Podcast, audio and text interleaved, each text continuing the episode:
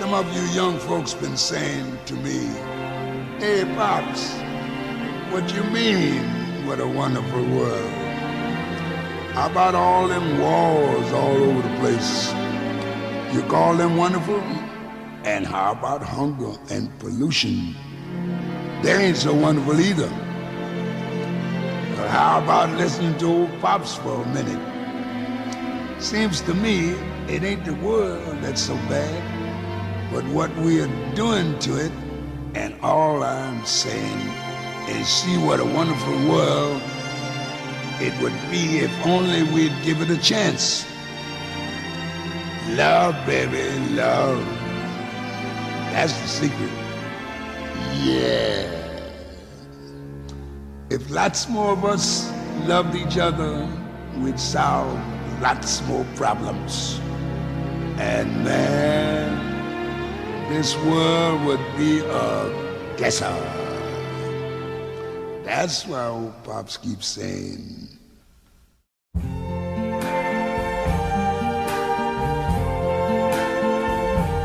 I see trees of green,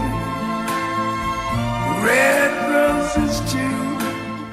E estamos de volta com o BBcast, seu podcast de automobilismo e outros nerds. No episódio de hoje, que é um episódio comemorativo de número 100, vamos falar sobre o tema que está sendo recorrente aí em todas as mídias, na internet, que é o racismo e as atitudes antirracistas e das pessoas que até mesmo apoiam o racismo. Uma situação bem triste que vivemos ainda no século 21, em pleno 2020, ainda vemos um cenário assim. E para isso eu tô com um timaço aqui de pessoas que têm muita propriedade no assunto, que vão poder conversar com a gente, trazer ensinamentos, é, situações da vida deles, para que a gente possa aprender um pouco mais sobre tudo isso que está acontecendo aqui com a gente. E aqui comigo eu estou com a Bruna. Oi, gente. Uh, meu arroba no Twitter é Rodrigues Febru, no Instagram. Sou estagiário de motor olímpicos do Grupo Globo e tô aqui contribuindo pela primeira vez com o pessoal do Webcast. Bom dia, boa tarde, boa noite, galera. Quem tá falando é o Cássio, sou do Auto Radio e dos carteiros e espero ter um, uma boa resenha com vocês aqui. Oi, todo mundo do Boletim do Paddock. Cíntia Venâncio mais uma vez, felicíssima de poder estar participando da edição número 100 do BPcast. E hoje com um assunto de extrema importância, não só pro, pro automobilismo, mas para a sociedade mesmo, né? Então vamos lá. Olá, ouvinte, é a Rafa da Galeria. Agradecer o convite da Débora, da espaço para falar esse não necessário. E vamos lá. Olá, amigos. Eu sou a Débora Almeida, daqui do Boletim do Paddock, e hoje a gente vai falar sobre esse tema extremamente importante, pois sim, vidas negras importam. Olá, pessoal. Eu não me apresentei no começo, mas eu sou o Rubens GP Neto, aqui do Boletim do Paddock, da edição rápida. Também já passei, vou retornar para os carteiros, para a infelicidade do Cássio, que vai ter que me aturar mais um pouquinho lá. E agradeço a todos, porque chegar à marca de número 100, principalmente com uma pauta dessa, é muito importante para nós. E poder contar com pessoas da Chipre, da galera que está participando aqui, é sensacional. Esse seria o momento né, de eu falar dos apoiadores, mas os apoiadores vão ficar para o final. Eu vou pedir para novamente aí a galera apresentar suas arrobas, onde pode ser encontrado na internet, para que o nosso ouvinte não pare após o final de discussão e perca as apresentações deles de onde eles podem ser encontrados na internet. Queridos, novamente apresentem suas arrobas na internet para que o pessoal possa segui-los e acompanhar o trabalho de vocês na internet. É, mais uma vez, meu arroba é Rodrigues Febru, tanto no Twitter quanto no Instagram. O meu arroba é arroba Alexandre no Instagram e no Twitter. Bom, eu sou a Cindy VX, Cindy, Cindy Underline VX. Eu tô errando meu próprio arroba, beleza. É, Cindy com Y, tá? Tanto no Twitter como no Instagram também. Vocês podem me encontrar em todas as redes sociais, como Garota Def1, tanto Twitter quanto Instagram. Excelente, obrigado. E pessoal, sigam, é, são pessoas maravilhosas, eu indico todos, é assim, indiscutível. E saber que eu conheci todos primeiro na internet e depois, com o tempo, fui conhecendo pessoalmente. Só falta a Bruna, espero que um dia possamos nos conhecer pessoalmente. E agora vamos à discussão.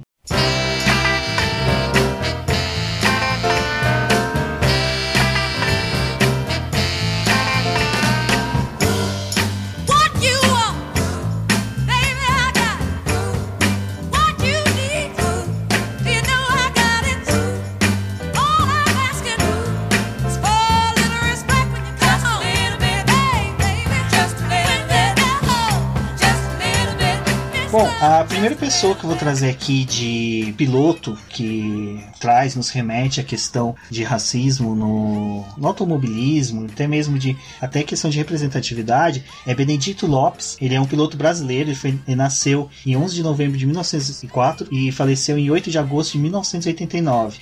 Ele é tido como um dos pioneiros do automobilismo nacional, foi um dos primeiros brasileiros a disputar provas internacionais e o primeiro a ir um pódio em uma prova no exterior, uma corrida realizada em Portugal.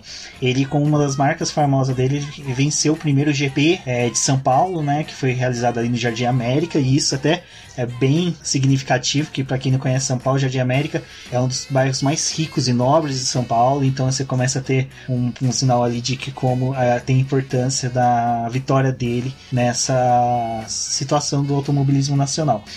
E a importância dele é o seguinte: ele na época ele já era tido como um piloto afrodescendente, certo? Mas é, por questões raciais, ele mesmo se considerava, quando se apresentava, ele se considerava como pardo. Ele não falava que ele era negro, afrodescendente ou qualquer outra denominação nesse sentido, por causa do racismo. O Brasil ali, começo do século XX, ainda era muito forte. Ah, assim, hoje ainda é, mas naquela época, né, com começo de república, tudo, ainda tínhamos a questão do racismo bem forte no país. E hoje, muitas instituições, é, grupos de estudo sobre a preservação da memória da cultura africana no Brasil tenta demonstrar a importância do Benedito Lopes no é, cenário nacional, na questão dele ter sido o primeiro piloto brasileiro afrodescendente que teve uma atuação é, de, como poderia dizer, é renome, até de expressão no automobilismo mundial, recebeu convites para disputar inúmeras provas pelo mundo inteiro, decorrência do seu talento, mas que em decorrência dessa forma com que ele se apresentava, ele não é conhecido como piloto afrodescendente, ele ainda é, é pardo. E é por isso que eu queria saber, até mesmo com a Bruna, essa discussão que até a gente viu pipocar nesses dias na internet sobre como se referir a um afrodescendente, se é correto chamar de, de negro, negro preto, é, afrodescendente, uma coisa. De pardo. pardo. Eu acho que também vale a pena é, eu fazer essa pergunta até pra Bruna, é, de como que a gente trata, porque nós somos jornalistas, eu, ela, a Rafa também é, como que a gente pode melhorar para poder, se precisar falar que o piloto é negro, se referir a isso, como que a gente pode tomar um cuidado e expressar da melhor forma isso pra gente não cair nesse é, um problema de trazer o racismo pra nossa fala. Então, galera, é, por coincidência, hoje um colega meu de trabalho perguntou a mesma coisa. Se é, como que é o termo mais correto e tudo mais. É, o Babu Santana no Big Brother trouxe um problemão para as pessoas negras, se é negro e tal. Mas é compreensível e é legal que as pessoas se preocupem em entender qual é a melhor forma de se falar. Uh, as duas formas, negro e preto, estão corretas. É, são as mais preferíveis. É, o termo negro, ele não vem de negro, nem de é, grego, nem nada. É um termo que se referia, assim, entre aspas, coisas escuras. Só que foi um termo que, com o tempo, ele é, tomou um significado negativo, que foi ressignificado pelas pessoas negras aqui no Brasil e fora do Brasil. Por isso virou uma coisa boa. Então não tem problema você falar negro, não tem problema você falar preto. Também foi ressignificado, como tanto que você tenha boa intenção de falar dessa forma. E a questão do pardo, eu, eu confesso que eu não anotei aqui para poder pesquisar quando terminar a gravação. É, mas a gente aqui no Brasil vive um processo muito peculiar de identificação étnica e extremamente miscigenado, né? A gente sabe como que foi, é, como que funciona a nossa composição étnica e por muito tempo se é, meio que rolou um, uma visibilidade, um apagamento das pessoas pardas por elas se, aliás, das pessoas negras de pele clara por elas se considerarem pardas e negras, porque por muito tempo você teve aquele consenso de que negro é uma pessoa de pele escura, uma pessoa retinta. Nem sempre é assim, porque a gente é um país assim, miscigenado. E isso é, entra na discussão de um dos pilotos que eu imagino que a gente vai discutir hoje, que é o Pascal Verlaine. Muita gente não lê ele como negro porque ele é mais claro, ele é o que a gente chama de lighting. Lighting, a gente, enfim, só tá carioca pra falar essas coisas é uma porcaria, desculpa. Mas, enfim, é... essa questão de como você define a pessoa, se ela é parda, se ela é negra, ela é, depende muito sobre a origem da pessoa, a família e também o fenótipo. É, é uma discussão bem complicada que gera é, é, outras discussões como colorismo, mas enfim, depende, sempre depende. Eu acredito que existem pessoas pardas, em algumas pessoas, a formação étnica do nosso país é muito peculiar, é indígena, é negro, é europeu, branco, enfim, é difícil, mas depende, sempre vai depender, você tem que observar cada indivíduo. Em relação aos termos, foi isso que eu falei, negro é bom, preto é bom, depende da, da sua intenção na hora de falar. Só uma coisa que eu acrescento é que alguns termos de fato têm origem racista. É, assim, é, eu entendo que as pessoas às vezes falem sem intenção, mas são termos que é legal a gente estar tá apagando. Denegrir também, afrodescendente, por exemplo, é, eu acho que é um termo muito rebuchado. É uma, é uma coisa que a gente no, no linguajar do brasileiro precisam aderir, a não ser que esteja escrevendo, por questão de, de texto mesmo. Me estendi, gente, desculpa, me cortem quando for necessário. Não, ficou ótimo. E eu acho que o Cássio poderia acrescentar, porque de todos aqui, ele é o mais velho e ele passou por épocas diferentes, até mesmo do Brasil. E eu acho que ele poderia acrescentar um pouquinho sobre isso e depois até para os demais se quiserem dar uma comentada sobre. Iniciando com o fato, fator pardo, né? O, o, eu vejo assim, hoje, hoje você ser considerado pardo, você, é, existe pardo, né? Para mim, o pardo é aquele que está entre uma pele bem clara e uma pele bem escura. Mas antigamente, é, quanto mais, é, infelizmente no nosso país, eu não sei nos outros países, mas aqui no Brasil, quanto mais escuro a pessoa tem a pele, mais ela sofre preconceito. É, então eu acredito que muita gente queira se considerar pardo para aliviar isso daí. E algumas poucas vezes em que o negro tem alguma vantagem, como por exemplo na cota, é, o cara pardo, daí ele fala essa hora ele é negro, essa hora para ele é bom ser negro, então essa hora ele fala que é negro. Quanto e quanto a, a, o que o Babu disse aí, né? É, eu até gostei que a Bruna falou aí que a, a origem da palavra negro não vem exatamente de onde ele falou, porque quando eu fiquei sabendo disso aí, eu vi pelas redes sociais e vi o vídeo, eu fiquei meio na dúvida. Eu falei assim, será que ele tá falando tem, tem razão? É, será que vem daí mesmo? Acho que não, mas deixa, depois eu vou pesquisar. E acabei não pesquisando, deixei pra lá e, e segue a vida. Mas ele arrumou um problemão para vocês com isso daí, né? Porque pra quem não é negro, então fica com receio. É, amigos meus já vieram me perguntar no WhatsApp ali. Como, como eu devo me referir? Qual que é o melhor? É, como que deve ser? E porque assim, quando eu era pequeno, quando eu tinha lá meus 10, 12 anos, eu lembro muito bem que algumas vezes as pessoas falavam pra pessoa: Ah, você é preto, não sei o que e tal. E daí ele falava assim: Não, preto não, preto é cor. Eu sou negro, porque negro é raça e tudo mais. Então hoje em dia inverteu, né? Então se você falar negro, não pode falar negro porque está falando de denegrir, de negro, não sei o que lá, essa história que veio aí à tona com o nosso amigo Babu. E preto é a forma correta de se tratar. É, eu, particularmente, para mim, tanto faz você falar negro, falar preto, desde que não esteja depreciando e apenas com, é, fazendo um fato, né? Fala, a pessoa é dessa cor, então ela é negro, ela é preto, e por aí vai. Eu não tenho muita preferência contra isso e não me sinto é, ofendido com nenhuma delas.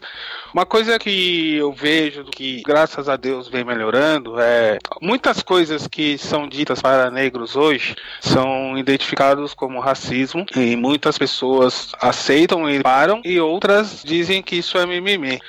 Porque na minha época, lá em 1900 bolinha, não sei quando, no século 20, final do século 20, podia falar, eu chamava de negão, ou picolé de asfalto, ou não sei o que, e não tinha problema. Eu andava com ele, era meu amigo, estamos juntos e não tem problema. É, e daí hoje isso é, de certa forma, não, não é bem aceito, não é bem aceito isso daí. É, o pessoal fala, ah, pô, mas meu amigo não ligava, meu amigo que tal. Então, não ligava porque você não tinha muita voz, né? Se você fosse querer discutir esse tipo de coisa, você acabar você numa roda com um monte de branco e querer falar isso desse tipo de coisa, você acabar sendo tirado ou não respeitado e tudo mais. Então, eu acho bom esse mimimi sim, e tem que ter mesmo, e porque pra uma pessoa que profere a palavra pode não ser nada, mas pra uma pessoa lá dentro, é, dentro de si, o negro, pra ele não é legal não. Ele ri na hora ali, fica quieto, ou não ri, ou finge que não foi nada, mas ele acaba não gostando e guardando isso para todo o resto de sua vida. Eu acho interessante isso que o Cássio falou, porque há um tempo atrás eu vi uma discussão envolvendo a questão do homossexual e do quanto a gente tinha nas nossas falas é, palavras e atitudes que a gente demonstrava nessas falas como algo muito prejudicial. Então a gente usava, tinha essa fala para poder realmente diminuir alguma coisa.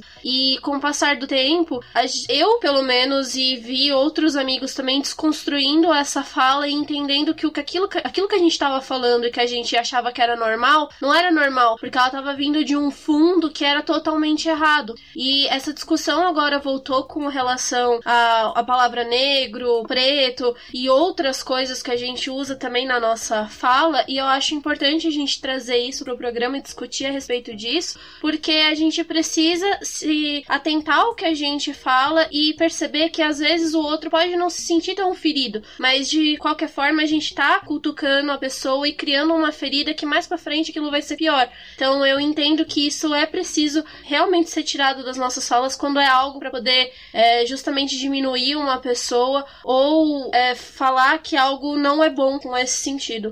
Acrescentar, pegar um pouquinho do que o, o Cássio falou sobre essa evolução da sociedade, né? E, e a forma como a gente encara esse assunto. Aqui no Nordeste, a gente tem uma população negra muito, muito grande, né? E eu tava até falando pra Bruna um dia desse que eu sempre me considerei uma pessoa parda. Eu sou o que a gente chama de morena clara, né? Eu não tenho a pele branca, mas eu tenho a pele clara.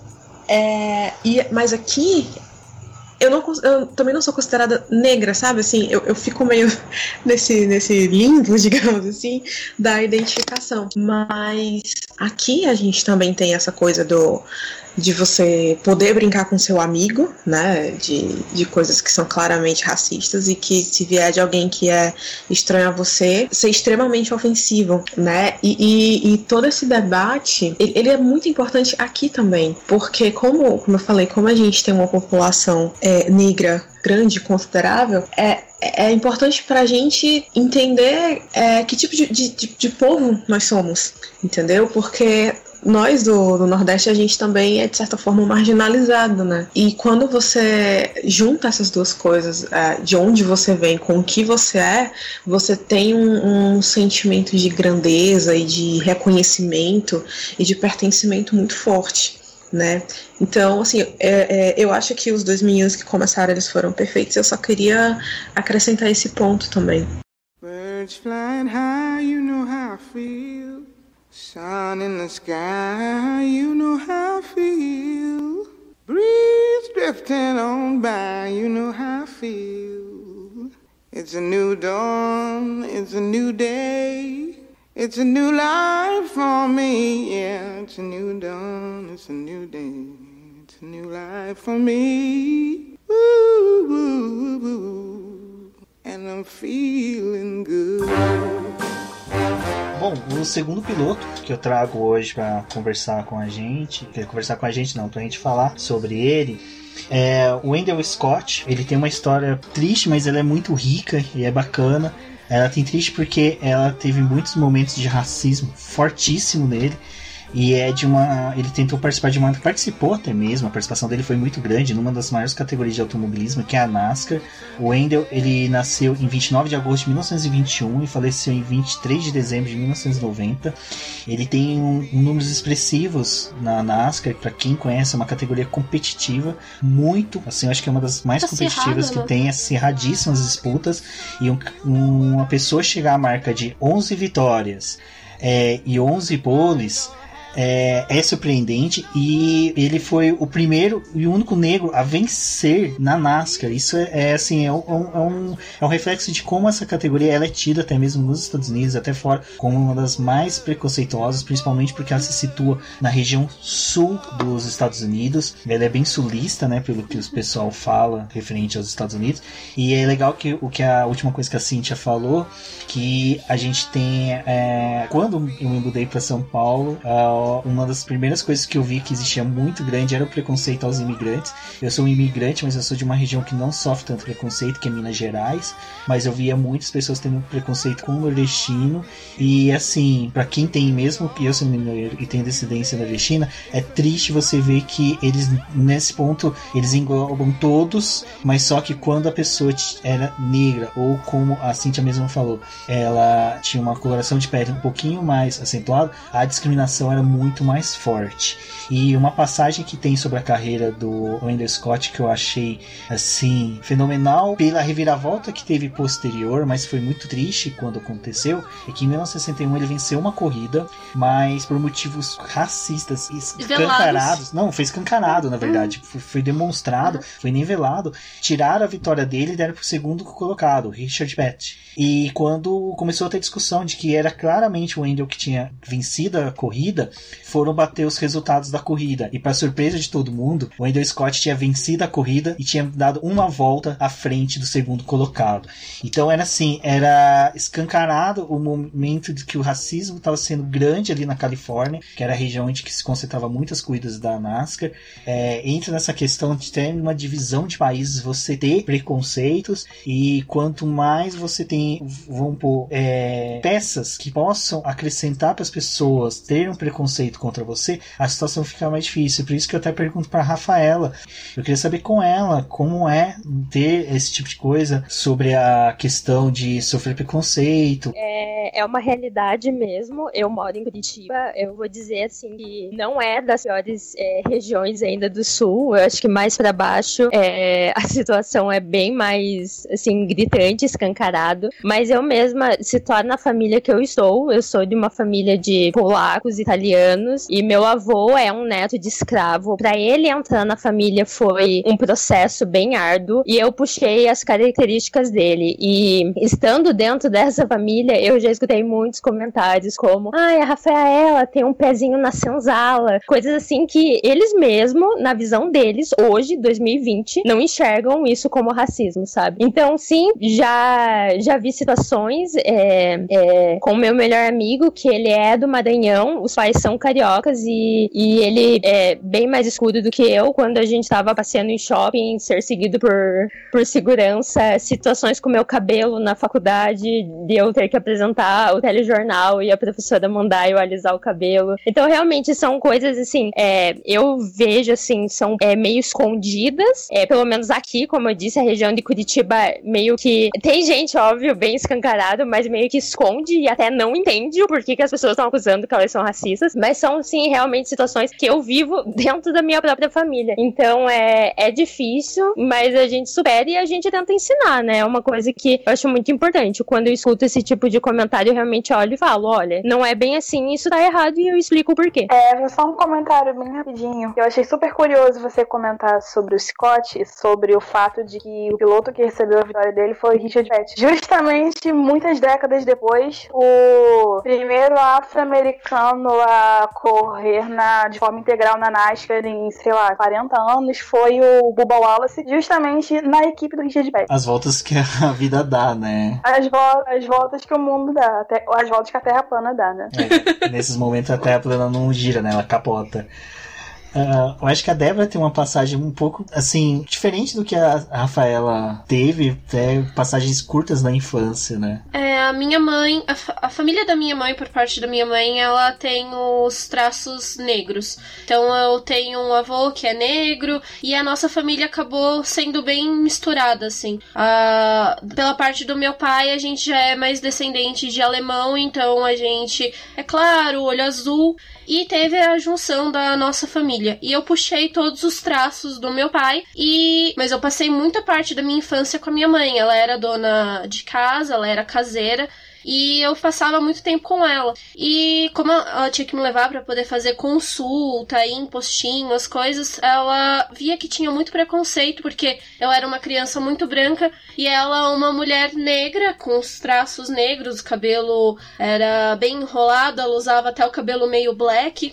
E ela tinha muito receio, porque as pessoas paravam ela e falavam: Nossa, que bonitinha, filha da sua patroa. Tinham vários comentários assim. Tratava é... ela como babá, né? Tratavam, trataram ela várias vezes como babá. E a minha mãe, ela andava. Não assim, só porque, obviamente, você quando anda com uma criança, anda com os documentos dela. Mas a minha mãe, ela andava com o documento muito mais para poder tentar provar que eu era filha dela, caso alguém tentasse fazer alguma coisa contra ela. E eu percebi o quanto que ela se sentia mal com esse tipo de comentário. E mais pra frente, quando ela ficou doente, que ela teve esclerose múltipla, além do fato dela ter e ser negra, ela também teve a deficiência. Então era o preconceito muito maior ainda, porque eu lembro de festinhas assim da escola, de Dia das Mães, de colocarem ela completamente no canto e fingirem que ela não existia, sabe? Que ela não fazia parte da, dali. E às vezes, como quando tava ela e o meu pai, como, como meu pai era completamente tratado de forma diferente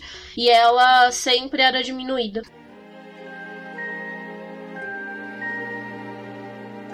Smile, though your heart is aching. Smile, even though it's breaking when there are clouds in the sky. You'll get by. O terceiro piloto que eu vou trazer é William T. Ribes. Ele é um piloto americano, negro, e ele foi piloto na década de 70 e 80. Ele é vivo até hoje, ele até mesmo quando tem o GP dos Estados Unidos, ele está sempre presente. Desde 2009 ele frequenta né, as, a Fórmula 1 em decorrência porque ele ficou muito próximo do Lewis Hamilton. O William T. Reeves ele tem uma marca que é sensacional, que ele foi o primeiro negro a participar das 500 milhas de Indianápolis. Então, assim, a gente está vendo que, mesmo a gente não tendo tanta, é, tantos negros correndo no, no automobilismo norte-americano, o espaço do negro no automobilismo dos Estados Unidos é muito maior. Durante as minhas pesquisas, eu encontrei muitas competições, muitas associações, que era a, tipo, Associação Americana de Afro, Afro-Americanos, né, como eles se denominam lá, de pilotos de corrida. Aí de repente você entra no site, cara, é uma coisa maravilhosa, tem história de todos os pilotos, números, estatísticas, algumas coisas que são muito mais ricas até que muitos portais têm. O William T. Hibbs, ele tem, entre outras é, passagens da carreira dele, além de ter sido o primeiro piloto a se classificar para as 500 milhas de Indianápolis, ele foi o primeiro piloto a entrar no cockpit, a correr, no, não fez um GP, fez um treino livre na Fórmula 1, a convite do Bernie Eccleston, que é, dentro daquela loucura do Bernie Eccleston de ganhar dinheiro, ele viu que a mídia estava aumentando e a vontade dele de se inserir dentro do cenário do automobilismo norte-americano, ele viu no Reeves uma forma de levar é, o automobilismo para dentro dos Estados Unidos e convidou ele para fazer um treino. É, infelizmente, o Reeves ele tinha uma característica que ele era muito bom em outra categoria, que era Transan, que é um, uma categoria de protótipos nos Estados Unidos. É, então, ele não se dava muito bem nos monospostos com características de Fórmula 1, Fórmula Indy, ele até em kart ele tinha muito bom, mas não se adaptou, infelizmente não progrediu, mas ficou essa marca dele de ter sido o primeiro negro a participar de uma categoria da Fórmula 1. E uma coisa, uma característica que é bem interessante dele, que hoje ele se coloca como não uma vítima do racismo que ocorria contra ele, porque ele tem um discurso que eu acho muito legal, que é um discurso que até o Lewis Hamilton trouxe aí, que é tipo, ele usava o talento dele ao volante para bater de frente contra a, o racismo, o preconceito.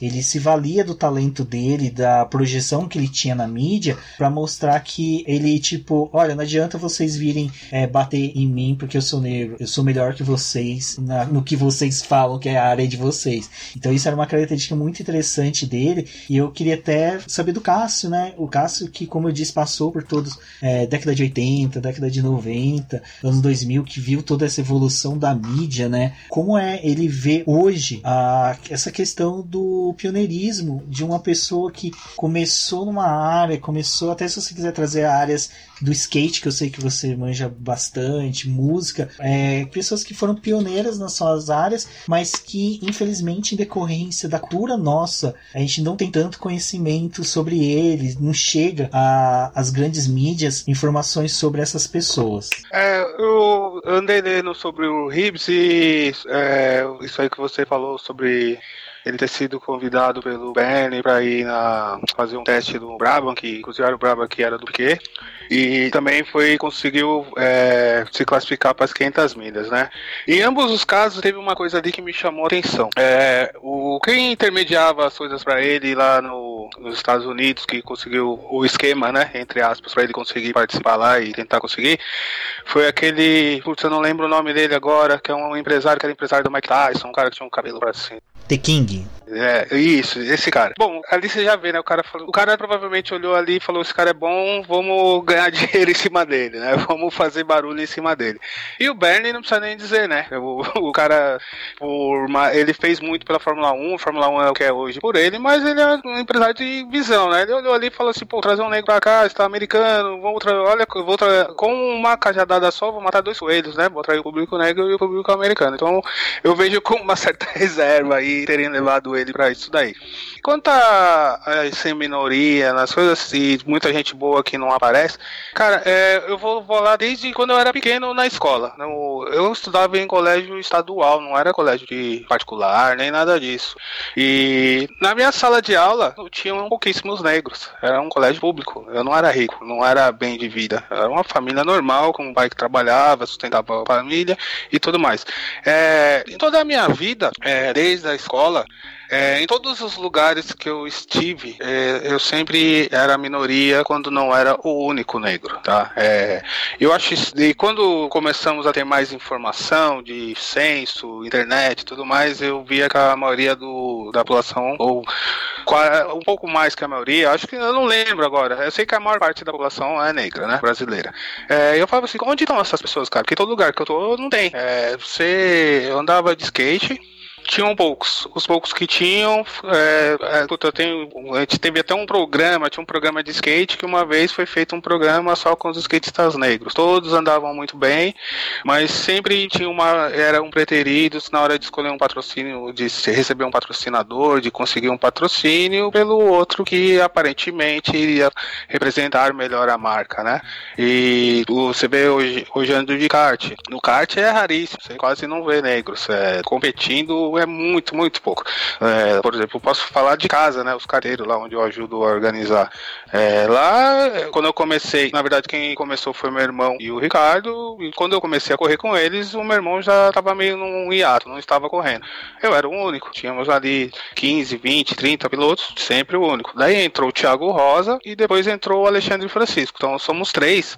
Nós temos ali hoje inscritos, são 80 e poucos pilotos. Você vê ali, em 80 e poucos pilotos, nós temos três três negros, num país que a maioria é negra. Então, por aí já dá para ter uma ideia. É, eu, eu, lembro que eu tava, fui correr de kart na Granja Viana um dia, eu estava sentado no kart, colocando meu celular no volante para usar um aplicativo de telemetria e passaram duas pessoas assim, dois pilotos também.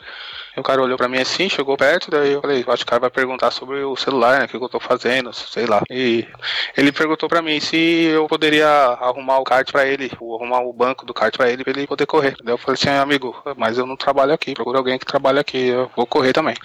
Daí ele olhou meio assim, tipo, com um misto de vergonha e, e tipo, tá intrínseco nas pessoas, né? É, tá acostumado num cartódromo, raramente você vê piloto negro, então provavelmente viu um negro ali e falou, ah, mecânico, vou pedir ajuda pra ele dele. E tá intrínseco o racismo na gente, o preconceito, esse tipo de coisa. É muito difícil. É, eu, a, a minha esposa vive me falando de atitudes machistas que eu tenho que para mim eram normais e estava dentro de mim e ela me orienta, fala assim, cara, isso não, isso é racismo, isso é racismo não, isso é machismo, não faça isso. E daí eu vou e vou me policiando. Ela falou assim, quando a gente conheceu, você adorava fazer, fazia várias piadas com obeso. É, você nem percebia que você estava tendo preconceito com obesos, esse tipo de coisa. É, eu tento, aqui em São Paulo, você falou, Rubens, dos imigrantes, né, que sofrem preconceito e tudo mais, a gente não percebe, mas uh, tem a, aquele negócio, né, quando você ia falar que o cara é, ou o cara é ridículo, ou o cara é, é alguma coisa pejorativa que você ia falar, referir a alguém, você fala, ah, é o baiano lá, o cara é um baiano, sai daqui, baianão, não sei o que tal. Então, é, são diversas coisas que estão entranhadas na nossa mente, que graças a Deus que as coisas estão mudando, estamos conversando mais, as pessoas estão brigando pelos direitos e tudo mais, e as coisas vêm mudando, e a gente tem que ficar se policiando o tempo inteiro. É só assim que as coisas vão mudar.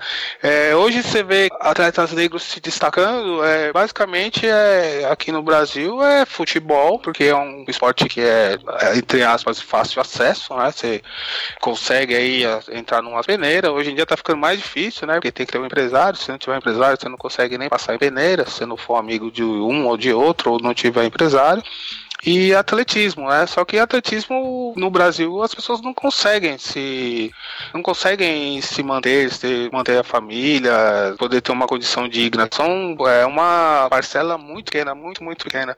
A minha família eu tenho exemplo, eu tenho dois primos da parte de mãe. Um é o Douglas, o Douglas ele jogava futebol demais, demais, cara. Eu nunca vi um cara jogar como ele. Um cara que a gente na brincadeira assim, ninguém conseguia tomar a bola dele, ninguém, ele era o primeiro a ser escolhido. Cara, ele brincava, ele, ele nos humilhava, na verdade. E ele foi tentar algumas, uma ou duas peneiras, mas ele tinha que trabalhar e não podia ir pro treino, desistiu. Meu outro primo Luiz, ele era atleta de corrida, ele corria 100 metros rasos, ele tentou treinar no CI, só que chegou uma hora que não dá, né? Tem que ajudar em casa, ou então a mãe não tem dinheiro para dar para ele ir pro, pro treinamento, para comer o lanche, para condução, para comprar uma sapatilha de corrida, e material esportivo e tudo mais. É, é muito difícil. É, não, é, não, não é que seja difícil só para os negros, né? Mas para os negros sempre tem uma coisa a mais. E daí você fica pensando a dificuldade que as pessoas seguem, né? Você imagina aí uma pessoa que seja negra, mulher, obesa e que venha do Nordeste. Imagina a carga que essa pessoa não tem que passar. E acrescentando ao que o Cássio falou, e até já comentei os momentos em que ele mesmo estava, tem essa questão da dificuldade. A gente vê até no cenário hoje de colocar o Hamilton como alguém que, que é uma referência, mas mesmo ele estando lá, mesmo ele sendo um ex-campeão, quebrando recorde todo ano, a gente não vê um, uma possível figura negra após ele. A gente já tá em uma nova geração, não tem ninguém. A gente vê a categoria de base, não tem ninguém. Então, realmente é muito complicado e as coisas são muito difíceis. É só ver pela história do próprio Hamilton o quanto ele teve que encarar certas coisas e engolir certas coisas para chegar onde tá. Então, realmente, o que o Cássio falou é, é, é cirúrgico e só queria acrescentar esse detalhe ao que a gente tá vivendo hoje na Fórmula 1 mesmo.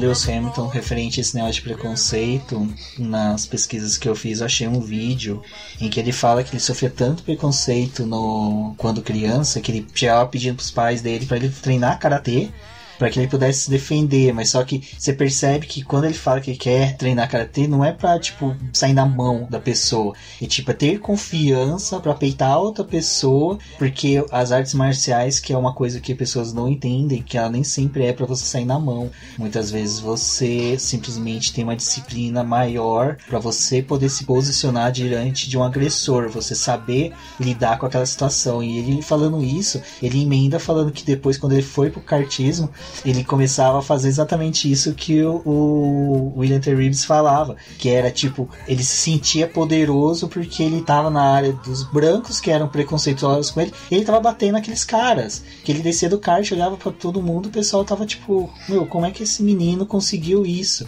Então isso é bem legal, e puxando dentro disso, eu queria perguntar pra Bruna, porque ela, salvo engano, me corrija se eu estiver errado, Bruno, você faz a Universidade Federal do Rio de Janeiro, né, jornalismo, que eu faço é... na, na UF.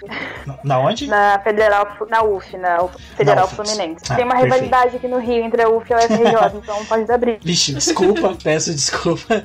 É que realmente foi um lapso meu, mas assim, não deixa de ser importante porque também é uma universidade foda pra entrar, é muito difícil e muitas vezes eu vi você comentando das dificuldades que você tinha pra chegar na faculdade, né? Pra de enfrentar todo dia esse transtorno que é dado até pra quando a gente tem que ter acesso aos estudos, a gente tem que enfrentar barreiras que normalmente para uma pessoa que é mais abastada ela não conseguiria. E essa questão de sermos abastados, normalmente pela sociedade brasileira, pelo histórico da sociedade brasileira, as famílias negras não é raríssimos os casos que eles são mais do que uma família branca, né? Então acho que seria legal se você pudesse compartilhar alguma experiência, algum fato que você tenha vivido nesse teu trajeto dentro da faculdade. Cara, é, assim, é super legal estar dentro de uma universidade federal. As pessoas, cara, você faz na federal, legal, mas assim, ou eu fazia na federal, ou eu fazia na federal. Eu não tinha outra opção, porque, cara, a questão financeira é realmente primordial. Isso porque eu sempre fui uma pessoa privilegiada em comparação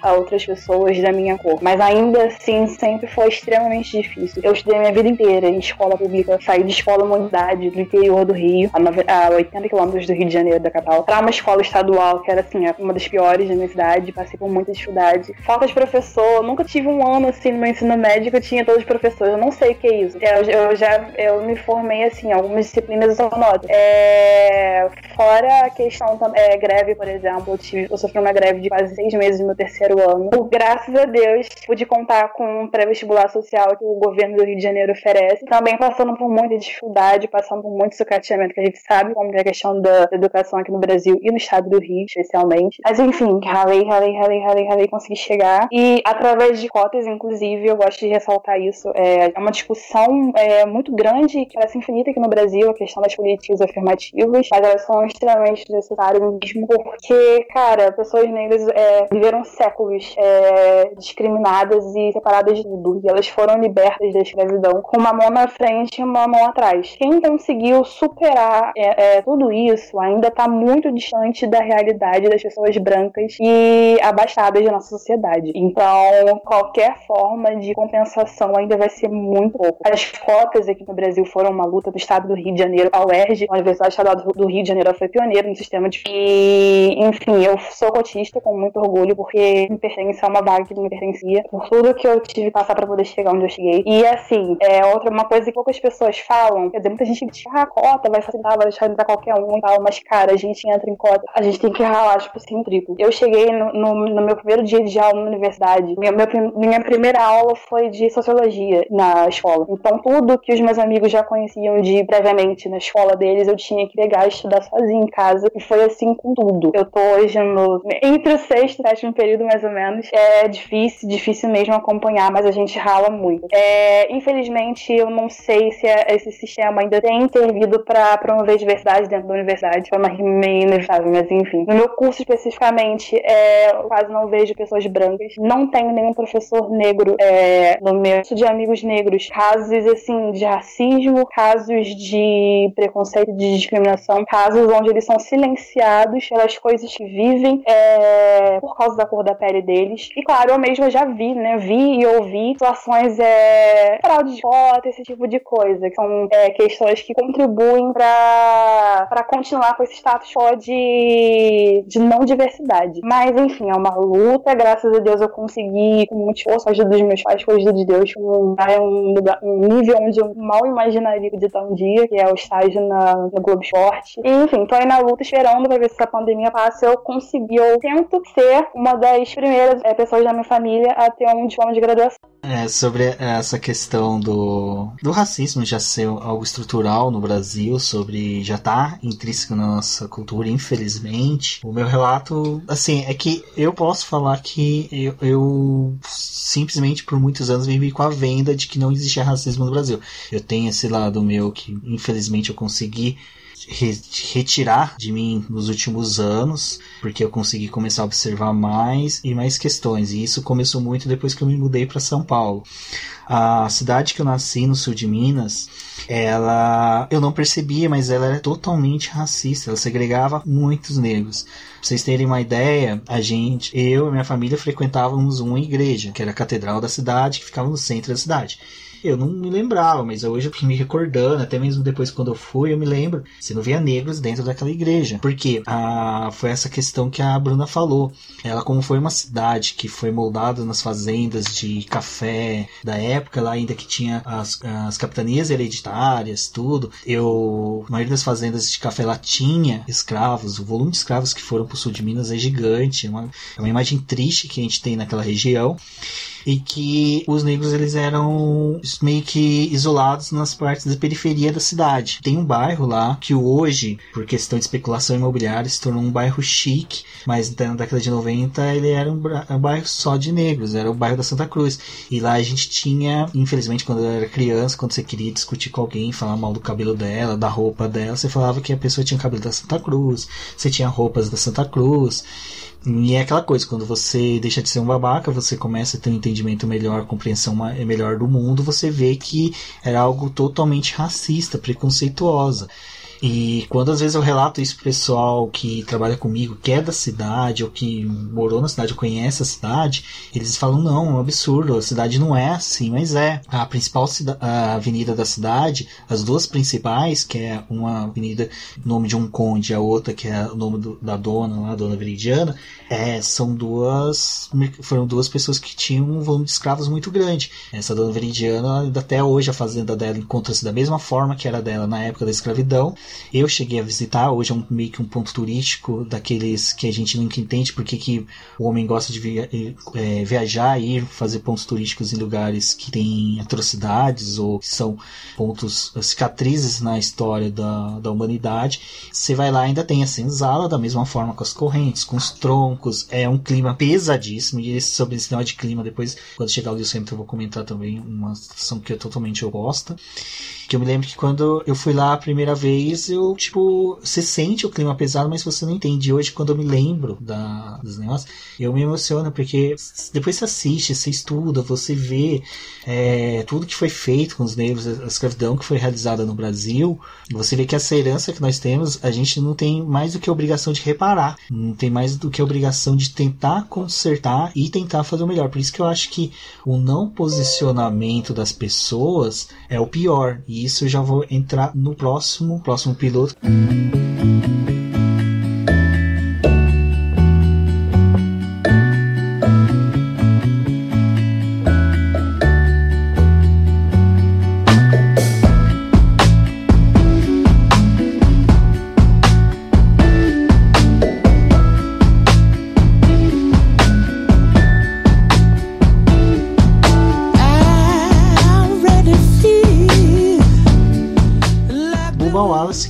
Até mencionou aqui, a, a Bruna falou muito bem dele, de ter entrado para a equipe do Richard Pett, e que o Bubba Wallace, eu não vou me adentrar muito no currículo dele, questão de onde ele nasceu. Vou sim, vai, custa nada.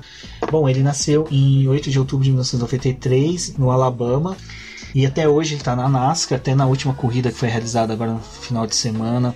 É uma cena impressionante que ele teve desidratação muito forte em Atlanta, saiu do carro e já desmaiou. Então você vê que é um piloto que realmente ele tem uma, uma pegada forte de pilotagem. O pessoal fala muito bem dele. Eu estou acompanhando agora a, a NASCAR, estou gostando de acompanhar ele.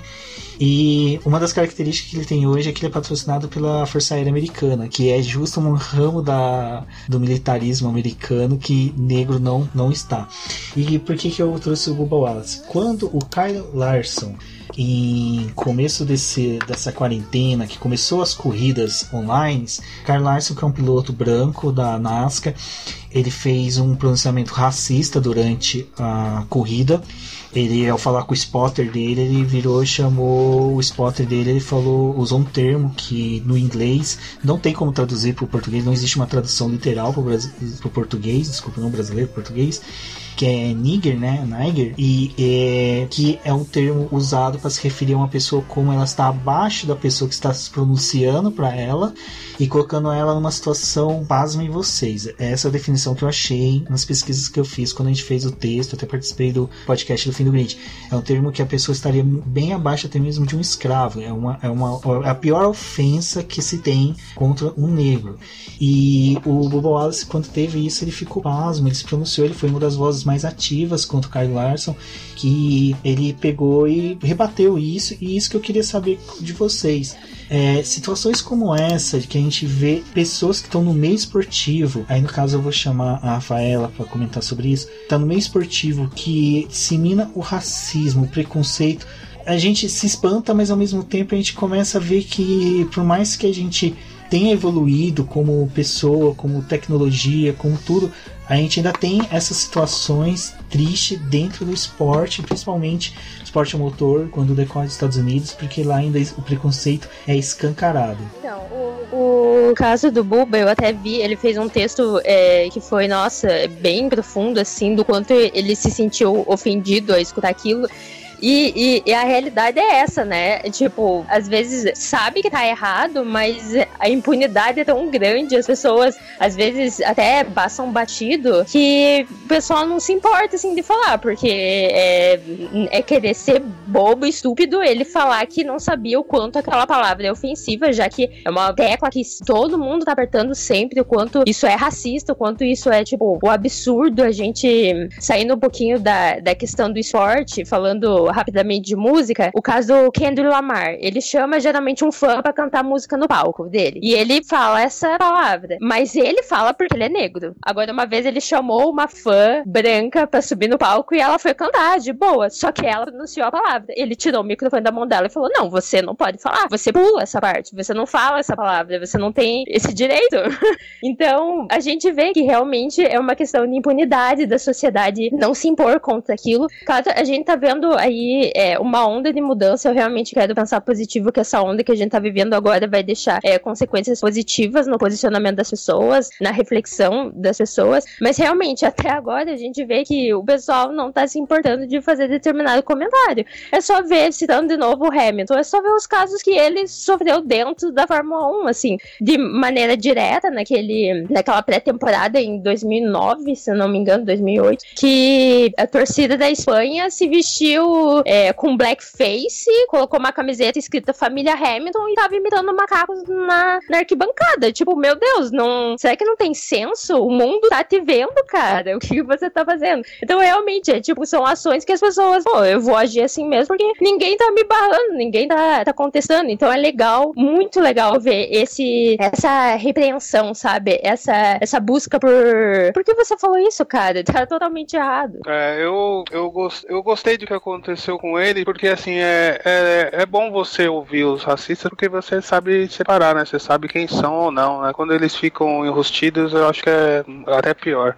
A punição que ele recebeu, num primeiro momento, eu fiquei em dúvida se não tinha sido muito pesada, mas depois eu refleti mais e falei, não, não tá pesado não, isso aí tem que servir de exemplo e tem que ser assim mesmo. E só quando o cara realmente sofre alguma coisa assim, ele é um bode expiatório para que outros não venham a fazer, que seja, mas ele que foi lá e falou a besteira que tinha que falar. Agora, eu não sabia que ele tinha falado que ele não tinha ideia da força da palavra. Ah, meu amigo, eu tava pensando que engana quem, né? A gente aqui no Brasil sabe. A gente aqui no Brasil que é uma língua diferente, sabe? A gente tá cansado de ver filmes, ver rappers e tudo mais, e o cara vem falar que não tinha noção da, da gravidade do que falou, aí é, é querer subestimar a inteligência dos outros, né? E o surreal nesse nesse caso do Kyle Larson é que o cara, ele é descendente de japoneses e ele fazia, por causa disso, ele fazia parte do programa de diversidade da NASA. O cara teve lá diversidade e eu não preconceito dentro da categoria dele, é uma categoria que tenta lutar contra isso, por causa dos estereótipos, de rednecks, da questão do, do sul dos Estados Unidos, e ele não, não sabe, assim, de repente ele não sabe o que significa esse termo. É, é um caso, assim, a gente, fica, a gente sempre acha muito surreal, mas isso é tão normatizado, mas tão normatizado que até pela questão também de que muitas vezes a gente é, não percebe, é, só percebe o racismo quando ele ocorre de forma pontual, não quando ele, ele ocorre de forma mais assim estrutural ou de outras maneiras. É, eu queria assim pegar mais no assunto Hamilton e principalmente nessa última atitude dele que para mim foi espetacular, porque eu acho que a Fórmula 1 tava precisando desse sacode, sabe? É, enquanto eu tava mais cedo, né, durante o dia, enquanto eu tava me preparando para esse podcast de hoje, eu comecei a pensar na, na parte. Assim, as competições esportivas, de um modo geral, elas sempre foram como aquele terreno neutro, sabe? Em que, ah, você não pode misturar essas questões políticas, sociais, não sei o quê, porque eventos esportivos são uma grande confraternização e, e aqui é todo mundo igual, não sei o que, aquele discurso bonito que a gente já conhece mas no final das contas, eventos esportivos são feitos por pessoas e pessoas que se reúnem ali, mas que cada uma tem o seu histórico, né? Tem a sua vida, a sua, a sua carga é, emocional, psicológica, familiar e, e, conceitos e preconceitos e afins. Então, é, ao longo da história, nós tivemos inúmeros exemplos de atletas que, de uma forma ou de outra, se posicionaram contra ou a favor de determinado assunto, né? E, e a Fórmula 1, como competição é, esportiva, ela sempre viveu ali dentro da bolha, né? Então, o mundo tá se acabando, tá pegando fogo, tá, lá, tá acontecendo tudo no mundo, mas a Fórmula 1 tá ali, tá ali linda, perfeita, plena, brilhante, reluzente, como se fosse uma coisa totalmente à parte do que acontece no mundo.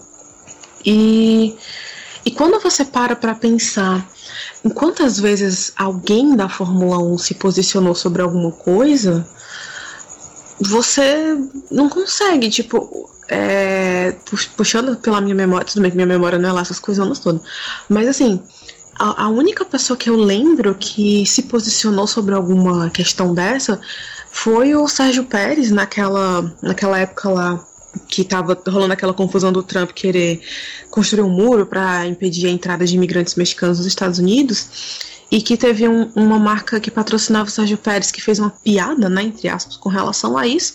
E o Sérgio Pérez simplesmente chegou lá no Twitter e disse assim: Olha, contrato cancelado, eu não aceito que vocês façam piada com o meu povo, e é isso aí, acabou. Mas antes disso e depois disso, foi um, abismo até o Lewis Hamilton chegar e fazer. E, e sabe, dessa essa chamada em todo mundo agora. É, e isso é muito importante, isso é necessário. Eu entendo que algumas pessoas realmente não queiram se posicionar sobre determinados assuntos e tal, mas, gente, honestamente, assim, com relação a, a, a racismo, só existe um lado para você se posicionar, sabe? É, sei lá, assim, vai ter gente que não pode porque, sei lá, tem contrato dizendo que não pode.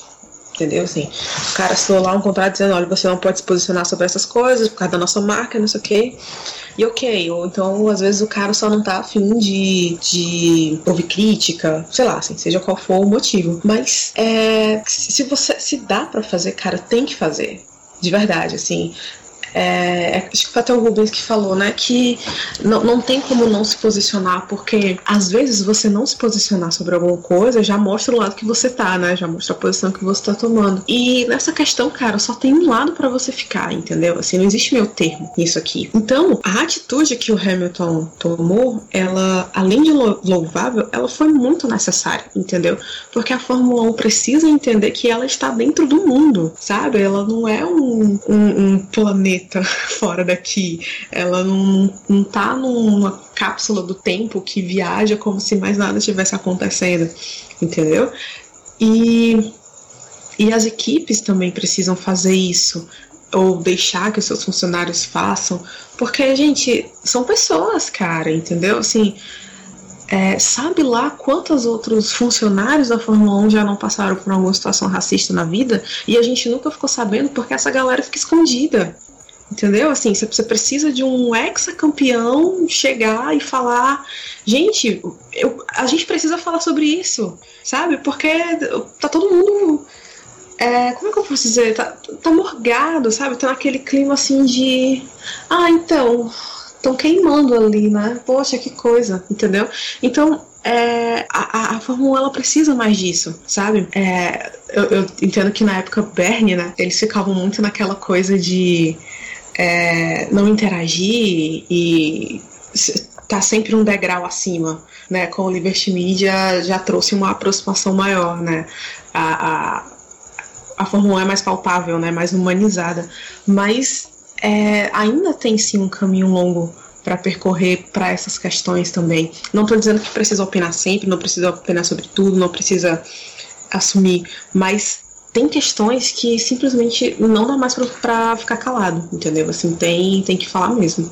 Cara, a Angela Davis já falou, né? Que numa sociedade racista não basta você não ser racista, você precisa ser antirracista. Só não tem uma terceira opção. Ou você se posiciona contra, ou você se posiciona a favor. E em relação a isso, em, meios de privilégio, cara, o ser humano, ele dificilmente vai se mover por alguma coisa que ele não tá sentindo. E é justamente por isso que é tão importante a gente ter um Lewis Hamilton na, no topo da Fórmula 1. Por isso que é importante a gente ter um Bubba Wallace na NASCAR, por é no golfe, por isso que é importante a gente ter um Michael Jordan no basquete. É, eu não me esqueci, uma coisa que me marcou muito foi um dos. Foi um caso recente de violência policial contra uma pessoa negra. Foi, acho que em abril, um rapaz negro que eu não me recordo o nome, na Geórgia, se eu não me engano também, ele tava correndo e aí ele foi baleado e morreu. E aí o LeBron James, ele, o astro do, do Los Angeles Lakers na NBA, ele veio a público e implorou, falou: por favor, parem de nos matar. Eles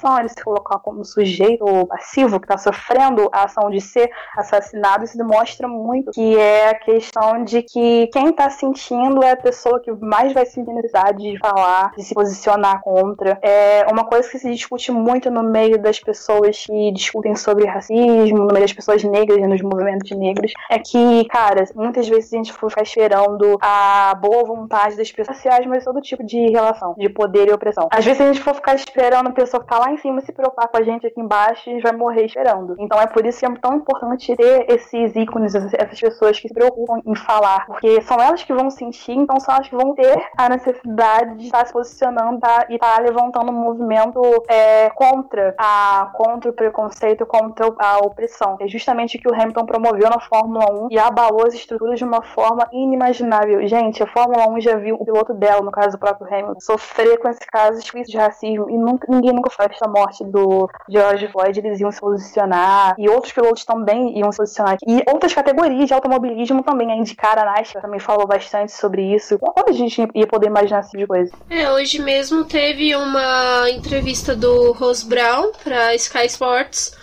onde ele foi perguntado sobre o Hamilton e ele falou que eles tinham que apoiar o Hamilton e o que ele falava, mas também porque eles precisam mudar a categoria e ser conseguir é, mudar a base para que mais pessoas subam para a base e para que a gente tenha esse efeito de ter mais diversidade no grid. E é algo que a gente vê que não tem, foi algo que a Rafa falou que olhando agora para o cenário que a gente tem, apesar da gente ter o Hamilton como uma super referência, a base não foi modificada ainda. A gente tem uma dificuldade e o Hamilton sempre trouxe esse essa fala de dizer hoje a gente sabe o quanto que um piloto gasta para poder conseguir é, obter um lugar, mas mesmo assim a gente vê que para quem é mais desfavorecido, que nesse caso a gente sabe que os negros têm um, um espaço menor, é, reduzido, a gente vê o quanto que vai demorar para eles chegarem, porque envolve dinheiro, envolve ser um esporte totalmente elitista e a gente sabe da dificuldade que vai ter para um outro negro conseguir obter os feitos e chegar na categoria do, da forma como Hamilton chegou. Então a gente olha e não vê mais esse cenário tão favorável. Olha, eu particularmente eu não acredito em outro piloto negro tão cedo, não sei nem se eu conseguirei viver para ver outro. É, já não tá, já não consigo ver no horizonte nenhum piloto brasileiro, quanto mais é um piloto negro. Exatamente. É, teve um vídeo que a gente assistiu esses dias do do Atila falando sobre a meritroca, meritocracia e o quanto que esse discurso é difícil de você falar, porque sempre a pessoa que é mais favorável e que tá na ponta e já tem todos os recursos, que tem uma família estruturada, que tem dinheiro, que tem a, a possibilidade de só estudar, vai conseguir chegar ali mais rápido do que uma pessoa que é não tem toda essa estrutura, ela vai ter que passar por muito mais etapas para poder conseguir chegar num ponto favorável para ela da história. E aí quando a gente fala, ah, mas fulano tá ali porque ele mereceu, dependendo do caso, a curva dele foi tão curta que ele já dependia, ele já tinha toda uma estrutura que várias pessoas não têm e não, não vão chegar ali.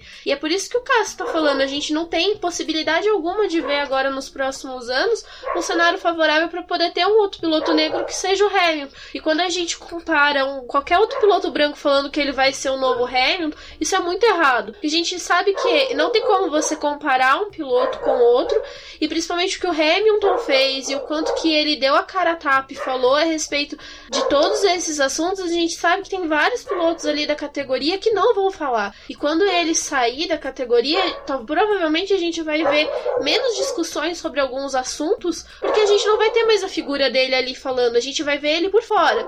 é, eu acredito que a voz dele ele ainda vai manter porque ele tem a, a, uma presença muito grande. Mas a gente sabe que vários pilotos ali, independente do que acontecer, muitos deles vão se sentir é, vão ser omissos a se posicionar. É, a gente não, não vê, Débora, piloto negro nem no kart indoor. É, você ia falar assim, né? A gente não vê piloto negro na F2, não vê piloto negro na F3, não vê piloto negro na Indy, alguns na. Tem agora o Bubales na NASCAR, alguns poucos pilotos. Então você vê. Não, nem na base você tem piloto, nem no kart, no automobilismo mais barato que tem, que é o kart indoor, você não vê negro. Então é. Não sei a realidade de outros países, mas a do Brasil eu conheço uma parte, um pouco. E você não vê nem ali no kart indoor. Quanto mais é, chegar em competição, você não vê. Você não consegue almejar hoje, ver, ver, é, vislumbrar um piloto negro nem na estoque. Não tô me, minimizando a estoque, não. Eu acho uma puta categoria legal. Mas você imagina que a dificuldade para chegar no estoque chegar no F1 é bem diferente, né? Todos acho que concordam com isso. E você você imagina um piloto negro chegando na estoque, daí você fala assim, bom, vamos olhar para o degrau de baixo ver quantos pilotos negros tem ali. Vamos um pouquinho mais para baixo, vamos ver quantos tem. Não tem, esquece. É só comentar, fazer um parênteses que semana passada, quando todas as pessoas estavam postando a imagem preta por causa do blackout, a Stock Car ela postou essa foto e não teve a quantidade de engajamento que outras publicações da categoria têm. É, se importam com esse movimento. Exato. É, eu e a Débora tivemos a felicidade de fazer as coberturas da Stock ano passado e é algo que a gente vê desde a sala de imprensa até o, o quadro de pilotos, chefes de equipe, pessoas que têm poder de direção nas, nas equipes, você não vê negros. Não tem. Até na parte tipo de organização, tudo não tem negro. E aí vem uma parte que eu acho mais. A gente normalmente fica até o final, até fechar o autódromo para exaurir todos os serviços que tem para poder voltar para casa sem nada para fazer. No final da tarde, quem só ficava era o pessoal, a galera que ia desmanchar os boxes, os mecânicos, que ia organizar as coisas. Durante o dia é, é muito pomposo, é muito, muito superbo, bonito, né? bonito. Tipo, a categoria é, é bacana, mas sim, você percebe que tem uma pompa que não tem. Na hora de desmanchar, cenários. fica a galera que é a nossa, que, pô, o pessoal povão mesmo. Aí você vê um volume muito maior de negros e os caras estão cantando, os caras estão brincando. É um cenário que muda totalmente, mas só que eles você percebe que eles são pessoas que durante o dia, durante o momento da categoria, aquela alegria que eles têm é ocultada por todo esse volume de pessoas brancas que tem no comando da categoria. É, sufocando eles. Então, é, eu, eu, lembro que no dia a gente estava com o Lucas, que é um membro também do Boletim Paddock. Ele, até no futuro, quer trazer um, ele para falar uma questão de imigração, porque ele tem um trabalho muito bacana no Rio sobre imigrantes em que é, eu falei com ele, falei, cara, olha que mudança de cenário e que como agora tá muito mais é, vivo, parece muito mais um ambiente brasileiro do que o europeu que a NASCAR, a Stock Car tem de manhã, com todo mundo, sabe, comendo com palitinho, querendo ser, ser um mais bonitinho que o outro. E agora os caras estão brincando, os caras estão conversando, estão se divertindo. É muito mais Brasil, tá muito mais abrasileirado a categoria. Eles estão mostrando mais o, o que é a paixão do esporte, que a gente espera que tivesse no dia inteiro da categoria e não tem. E o, o que eu fiquei pasmo é aonde que essa galera ficou o dia inteiro, sabe? É, eu lembro muito de um livro chamado A Máquina do Tempo, que é do George Wells. Ele fala sobre a viagem, ele viaja pro, no futuro bilhões de anos à frente. E tem os Orlocks, que são a população que elas vivem para poder beneficiar a casta acima. E você percebe que não precisa viajar no futuro muito à frente. Você já tem os Orlocks hoje, que infelizmente a maioria são negros, que são colocados no trabalho bruto, mas só que é, eles fazem parte do espetáculo. E durante toda a corrida, eles foram é, tipo apagados. escondidos, apagados por todo aquele espetáculo que a gente vê. E realmente você circula pela Stock Car, circula por. Não só Stock Car. Você conta nos dedos. Todas as categorias. que você conhece pelo nome. Sim. Na categoria. E toda a categoria. Então a gente sabe, é, é, é complicado. Eu mesmo já fico, começa a ficar difícil para falar, porque a indignação é tanta, porque você não tem essa, essa demonstração. E foi legal que vocês trouxeram o Willis Hamilton para agora, que eu ia falar sobre ele, ele seria nosso sexto piloto, mas colocando ele quinto, que ele é o piloto, né? Vou chamar a Rafaela para falar sobre ele, porque ela eu vi que durante esse período de pronunciamento do Lewis Hamilton, desde o momento que ele pronunciou que ele foi apedrejado por se pronunciar e cobrar os demais. Quando os outros se pronunciaram, eles receberam flores. E isso foi uma coisa que eu fiquei junto com ela, junto com outras muitas pessoas ficam putos com isso. E só me contar da minha experiência com o Lewis Hamilton, eu só estive num ambiente com ele até hoje uma vez. Infelizmente a Débora, por sorte, teve mais vezes, mas só que a única vez que eu tive é, foi aquela sensação que eu falei do de ambiente. Como o ambiente de uma senzala é pesadíssimo, triste. E cara, a coletiva de imprensa que eu fui, que o Lewis Hamilton participou, na hora que ele entrou, sabe como se ele, ele soltasse uma áurea que toma o ambiente, o cara dominou o ambiente. Eu nunca vi uma pessoa fazer isso num local. Ter o domínio sobre todas as pessoas, sobre todo mundo, sobre as circunstâncias, sobre o evento. Ele conseguiu na hora que ele colocou o pé. Sabe, normalmente quando a gente vai nesses eventos, sempre alguém fica murmurando, barulho de flash, tirando foto, teclando. Foi um silêncio absoluto, porque o cara é gigante e ele não é tão alto. A Rafa, eu acho que já tirou foto com ele, sabe? Ele não é tão alto. Eu também não sou alto, mas o cara se agigantou, ele se tornou um monstro. E é esse monstro que é o Lewis Hamilton que eu acho que eu curto muito. Eu lembro de vezes eu falar com o Cássio que a gente tem que um dia sentar num bar para discutir a representatividade que o Lewis Hamilton teve. Tem dentro da Fórmula 1, tem dentro do automobilismo, tem dentro do esporte. Eu gostaria só de dar uma cortadinha antes é, da Rafa, só um detalhe sobre o que vocês falaram sobre o autódromo lá, quando vocês saem, e daí quando o pessoal vai embora, e fica o pessoal da, do trabalho pesado, né? E daí fica a alegria, o ambiente muda. É muito porque aquela hora eles podem mostrar quem eles realmente são, né? Não, se eles fossem fazer essas demonstrações de alegria deles no momento que está acontecendo o evento, com certeza ia chegar um ou dois idiotas lá falar assim: Ô oh, meu amigo, você não tá na favela não, para de fazer barulho aí, no, aqui não é lugar de cantar não. Pode ter certeza que alguém ia falar isso pra eles. É, eu concordo com o que o Cássio falou, até aí já puxo o gancho pro Hamilton, que foi algo que a gente até discutiu com o Cássio mesmo já, na a situação de que realmente todo esse ar, até que o Rubens citou, é de devido muito ao fato de que o Hamilton é, conseguiu encontrar a identidade dele dentro de, de um universo que é de pessoas brancas, né? Porque no início, quem lembra, no início da carreira dele na Fórmula 1, ele realmente ele, ele cortava o cabelo curtinho, ele não usava os brincos dele, não fazia tatuagem, ele realmente tentava é, não, não, não mostrar as suas raízes, assim, vamos dizer. Então, ele conseguir tirar isso para fora fez total diferença. E é algo que eu cito muito. Tudo que ele fala, tudo que ele faz é sempre questionado. Se a gente vê um outro piloto é, da Fórmula 1 fa falando, comentando, fazendo a mesma coisa que ele, a receptividade vai ser diferente. Não vai ter tantas críticas quanto tem sobre o Hamilton. E, nossa, isso pesa muito, na realidade. O fato dele estar tá se posicionando tanto agora ainda gera comentários, assim, super negativos. A Bruna é, fez um tweet hoje até sobre isso e uma pessoa comentou embaixo: Nossa, mas agora ele quer falar sobre tudo, ele quer se posicionar sobre tudo. Eu me segurei para não responder, para falar, claro, e a gente tem que se posicionar. Então, essa cobrança dele veio em um momento super importante. Ver a Fórmula 1, a Fórmula 1 como categoria, se posicionar nas redes sociais deles foi surpreendente, ao meu ver. E, e acrescento dizendo que todos os feitos do Hamilton, em termos de conquista de números, é muito maior. É muito maior por tudo que ele teve que aguentar e ele ainda tem que aguentar. Comentários até questionamentos infelizes de jornalistas. A gente viu ano passado um jornalista comentar sobre a falta dele de identidade com o povo britânico, tipo, questionar, você é britânico mesmo? Nossa, aquilo foi realmente de acabar. Então, o fato dele estar tá tendo essa cobrança e ele obteve uma resposta foi extremamente importante. Eu quero ver qual vai ser o clima para a volta da categoria esse ano. Eu quero ver como que vai estar tá todo mundo perante a ele, porque como o Ruben disse, todo esse, esse ar de grandiosidade vai tomar outro ar assim superior até depois de todo esse episódio e de quanto ele mostrou a força que ele tem dentro dessa categoria? Cara, é... tem relativamente pouco tempo desde que o Hamilton começou nesse processo de ser ele mesmo, de assumir que ele gosta, o que ele quer falar, o que ele quer ser. Um, é, um dos principais é, pontos nesse processo foi o cabelo, cara, que é uma questão que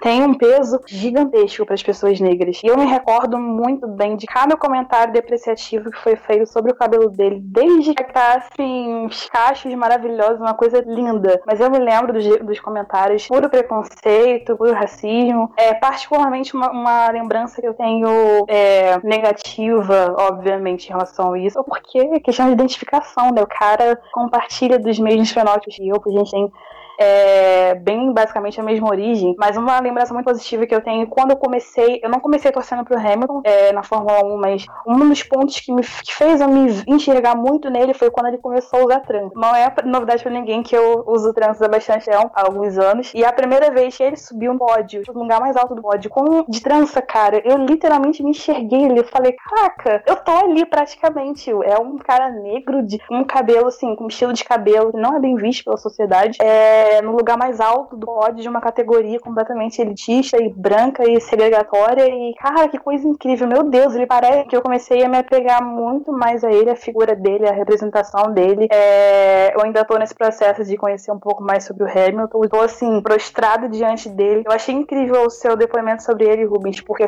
essa foi a impressão que eu, que eu passei até do Hamilton, dele ser um cara assim, gigante, sabe? Eu gosto, eu sou muito ligada com música, principalmente com rap, que eu gosto muito, e eu gosto, eu adoro ouvir Kendrick Lamar. Eu associo muito o Kendrick ao, ao Hamilton, porque eu acho que os dois têm essa energia, assim, de gigante, uma coisa fortíssima. Eu acho incrível como eles se ligam nisso. Inteiro falando como eu acho isso incrível nele, mas enfim, já falei bastante também. É, o Hamilton acompanha a carreira dele desde o começo, né? É, chegou uma, na época que o Hamilton começou a correr, eu tava meio afastado de Fórmula 1. Fórmula 1 é, é um esporte que eu acompanho desde pequenininho mesmo. Sentava com meu pai, lá, sentava na Globo assistindo as corridas. nessa época, meu pai nunca foi. Meu pai ele assiste bastante. Hoje em dia ele até acorda de madrugada para ver as corridas, mas naquela época não era assim. Então quando as corridas eram de domingo, de manhã, domingo à tarde, horários, digamos assim, normais aqui, né, para nosso fuso horário, e daí a gente assistia junto. Então daí chegou uma época que eu meio que dei uma desencanada, né, quando andava de skate, daí fui para outro esporte, eu, meu negócio era skate, skate, skate, tocar guitarra, essas coisas, eu desencanei totalmente de automobilismo. E quando chegou meu pai falou para mim, cara, vai entrar um piloto na Fórmula 1 aí que ele é negro, né? Eu falei, é mesmo? Pai, que legal, pô, que equipe ele vai correr? Ele vai correr na McLaren. Daí eu falei pro meu pai, caramba, na McLaren, porque McLaren naquela época tava bombando, não, não tava que nem hoje. Hoje ela tá bom, tá, tá numa crescente, mas teve um hiato aí. Saudades, né, minha filha? Saudades. Eu falei assim, pô, McLaren é legal, né? Isso aqui tal. Daí eu falei assim, pô, legal, o cara vai começar agora, né? Vamos acompanhar, ver como é que vai ser. É difícil, né? O cara tá do lado do Alonso, o cara é bicampeão mundial e tudo mais.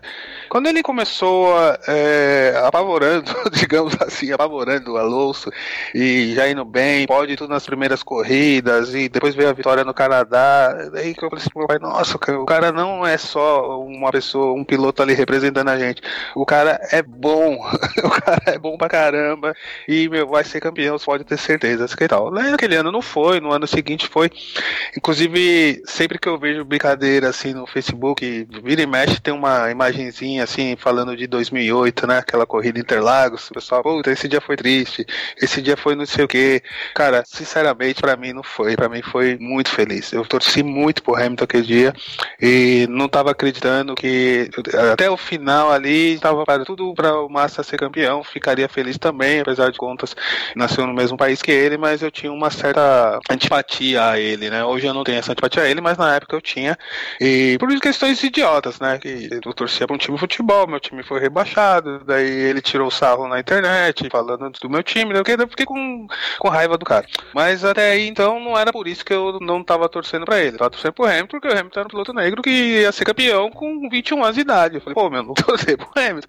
E até tava assistindo na casa de um amigo meu, o, o, o Rubens conhece, né? O tio Léo, lá dos carteiros. Tava assistindo na casa dele e nós fizemos uma aposta, eu e um outro amigo. Falou assim, ele falou, ah, eu falei assim, o Hamilton vai ser campeão. Ele falou assim, não, não vai. Eu falei, vai sim. Falei, vamos apostar, vamos. Daí a gente apostou uma garrafa de uísque, cara. E eu lembro até hoje desse momento, a gente assistindo o Hamilton sendo campeão e eu ganhando a garrafa de uísque do meu amigo e tirando o sarro dele e tudo mais. Passou o tempo, foi indo, foi indo e entrou na Mercedes e daí título acima de título e foi se transformando nesse monstro que ele é hoje. E você vê que eu não sei se é pela raça dele ou o que que é. O Hamilton, ele, ele é difícil as pessoas ficarem indiferentes a ele, né? Ou as pessoas gostam muito ou odeiam. Ou dizem que não é um bom piloto, que só tem título por causa de carro.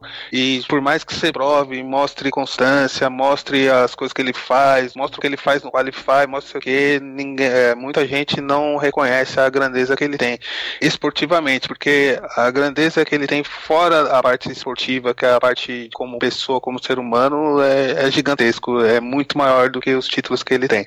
E você vê quando tem uma postagem do Hamilton nas redes sociais, principalmente em Facebook, grupos de Fórmula 1, esse tipo de coisa, sempre tem um lá pra denegrir, sempre tem um pra falar alguma coisa ruim, sempre tem um pra falar do cabelo, da roupa e de não sei o que, e olha a roupa desse cara, olha não sei o que desse cara, e eu de vez em quando até eu entro numas de conversar e falar assim, cara, se você ganhasse tantos milhões, você teria o cabelo do mesmo jeito que você tem hoje? Será que você não tem o cabelo do jeito que você tem hoje? Porque se você chegar amanhã no seu emprego, seu chefe vai mandar você cortar, seu chefe vai mandar você tingir, tirar essa cor maluca que você pôs aí.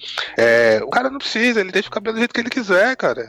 O que, que o cabelo quer dizer? O que, que a roupa quer dizer pra uma pessoa? O que importa é a atitude. Mas não adianta, né, você ficar discutindo com gente que você não conhece numa rede social. Por isso que eu prefiro mesmo o papo olho no olho ali, que você não pode, você pode não convencer a pessoa, mas pelo menos você pode colocar lá pra pensar. E o Hamilton tem que falar, cara, sou super fã dele, você vê o que o cara tem, tem feito, o que ele vem fazendo e sempre se posicionando e poderia ficar na dele, não, tá lá falando, falando, falando e chamando a atenção das pessoas para o que está acontecendo. É, é a, é representatividade que ele traz para o povo negro, é, as pessoas acho que não têm a noção. Não sei se vocês chegaram a ver um vídeo que de um pessoal na África, não lembro se era Gana, eu acho que era Gana, que estão muitas pessoas assim num salão assistindo uma corrida, e a hora que ele vence a corrida, o pessoal começa a pular e gritar como se fosse um, ganhando um título de Copa do Mundo ou alguma coisa desse sentido. Cara, aquele vídeo lá me encheu de lágrima, cara. Que eu falei assim, cara, é isso. Cara, é... as pessoas tentam fugir disso, da questão da representatividade, mas é, é só acha besteira quem racial, quem já liga a TV e se vê lá, abre uma revista e se vê lá, coloca um esporte e se vê lá. É uma coisa que todo ser humano ele busca. É, eu lembro, é, só para exemplificar, porque eu curto muito quadrinho, o universo geek em geral, quando saiu o primeiro é, filme solo de uma heroína, foi a Mulher Maravilha no caso, todo mundo, nossa, que não sei o que e tal. É, e, e, com outros exemplos assim também. E, e, isso mostra exatamente essa questão de que todo mundo busca é, se sentir representado, todo mundo adora. Tipo assim, ah, aquelas matérias de, de. É, veja uma lista de atores que torcem pro, pro Vasco. Todo mundo aqui, que legal, fulano é vascaíno e tal, não sei o que. De, de racismo, essa negação da, das diferenças raciais e também da importância da, de você se enxergar, principalmente porque a pessoa negra, é, nós que somos negros nunca tivemos uma representação decente na mídia e em lugar nenhum. Levou-se, assim, muito tempo pra gente começar a engatinhar nesse sentido, cara. É, para quem for ouvir, e vocês que também, que não são negros, cara, tenta imaginar como que é um mundo onde você liga a televisão, você só se vê em matérias sobre, sobre tiros, sobre, sobre morte, sobre violência, sobre crime, onde você é um bandido, onde a pessoa que parece com você é o traficante. Aí você, ah, cansei, vou ver uma novela. Aí você vê a novela lá e, e pessoas que parecem com você só estão aparecendo como empregados, como motorista, como faxineiro. Aí você vai, sei lá, vai passear e você vai é, andando na rua e você vê pessoas que parecem, que parecem com você varrendo a rua, catando lixo. Você não vê a pessoa, uma pessoa neles ou de terno, assim, toda arrumada, com roupinha de, assim, de advogado. Você não vê nada disso. Pensa, cara, como que é ser uma criança e crescer num, num mundo que literalmente está te falando, cara, não tem espaço para você ser uma pessoa, uma coisa boa aqui não. Então, assim, se conforme em não ser nada de útil nessa sociedade. E aí, de repente, é, você liga a televisão e vê Lewis Hamilton ganhando um, dois, três, quatro, cinco, seis títulos, quase saiu o sétimo agora, enfim. É, e não só ele, é, eu gosto muito também de relacionar como, pelo menos pra mim, é, a questão, é, a forma com que ele decidiu se expressar ultimamente também contribuiu muito com essa questão da representatividade. Porque eu puxando um pouquinho que vocês falaram sobre essa coisa do autódromo, das pessoas negras é, se conterem se expressar, é, a gente sempre foi muito condenado pela forma que a gente se expressa, a forma que a gente fala, as coisas que a gente gosta, o que a gente ouve, o que a gente assiste. É, então é por isso que a gente resguarda esse tipo de coisa, é por isso que o Hamilton sempre resguardou esse tipo de coisa. E ele, de repente, apareceu com tatuagens, com um brinco, ele apareceu ouvindo o rap dele, com as roupas extravagantes dele. Isso é sensacional. Também passa uma mensagem boa para adultos e principalmente para crianças que estão vendo ele. E eu acho também que ele, isso é uma percepção é, pessoal minha, eu posso estar errado, mas eu acredito que tenha tido influência, assim. É, é, essa escolha dele influenciou muito na forma com que o Pascal Verlaine ele passou a se expressar nos últimos anos. Eu não sei se a gente vai falar dele, que eu tô muito ansiosa pra falar dele, que eu amo falar Pascal. Mas é, eles é, têm a identificação de gostarem desse estilo mais hood tal essa coisa de rap, do brinquinho, é, o Pascal lá nos Jordans dele e tudo mais. E é uma coisa que ele, assim como o Hamilton, também levou um tempo de expressar, antes ele usava cabelo assim, usava o topetinho alisadinho assim. E aí de repente, ele começou a aparecer com os brincos e com os headphones. E o cabelo, ele passou por transição, assumiu os cachos. E eu sinto que isso foi uma. Isso foi fruto da, norma, da normalidade que o Hamilton trouxe para se expressar. Esporte branco, não só ah, no esporte, mas também no, em contextos onde as pessoas brancas é, são maioria. É, eu estava ouvindo vocês, enquanto isso fui. estava fazendo aqui umas pesquisas, porque vocês estavam falando da parte da base. E eu lembrei que no teste de novatos da Fórmula E desse ano tinha um piloto negro. E eu fui atrás do nome dele porque o sobrenome dele é muito complicado. Ele, o nome dele é Jean Mardenborough, eu não sei direito como é que pronuncia, mas hoje ele é piloto de simulador da Nissan. E, e, assim, curiosamente, ele não chegou a participar do Race at Home, né? Que era o, o campeonato virtual que acabou esse, esse fim de semana, acabou esse domingo.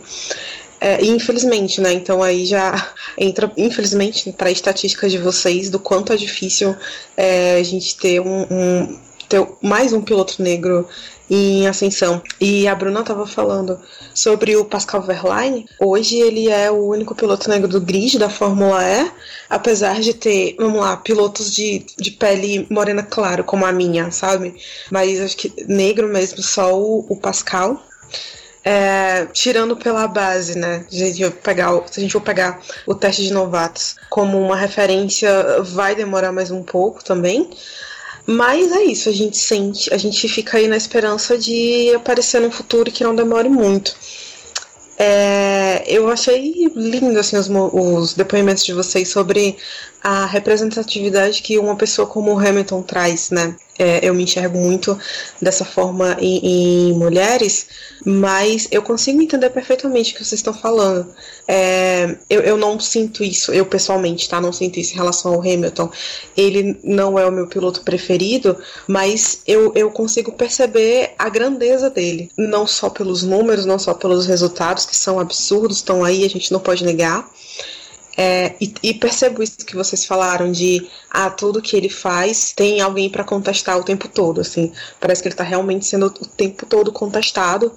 E não necessariamente por, com argumentos relacionados à corrida, sabe? Mas com todas essas outras coisas que vocês já falaram.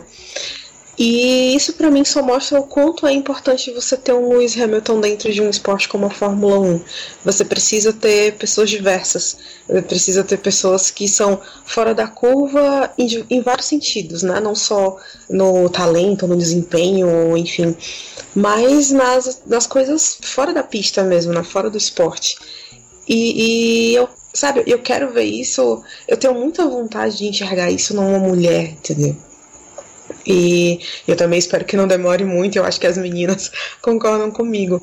É, mas eu, eu, eu tô muito na torcida de ver mais Hamiltons surgindo. E, e não só pessoas que, é, que, falem pelos negros, mas, poxa, gente da comunidade LGBTQI, nós, das mulheres, nós precisamos de diversidade no mundo, nós precisamos olhar para a posição mais alta do pódio e, e nos enxergar lá, né? E, e ouvindo vocês falarem, eu falo, cara, isso é lindo de ver, realmente.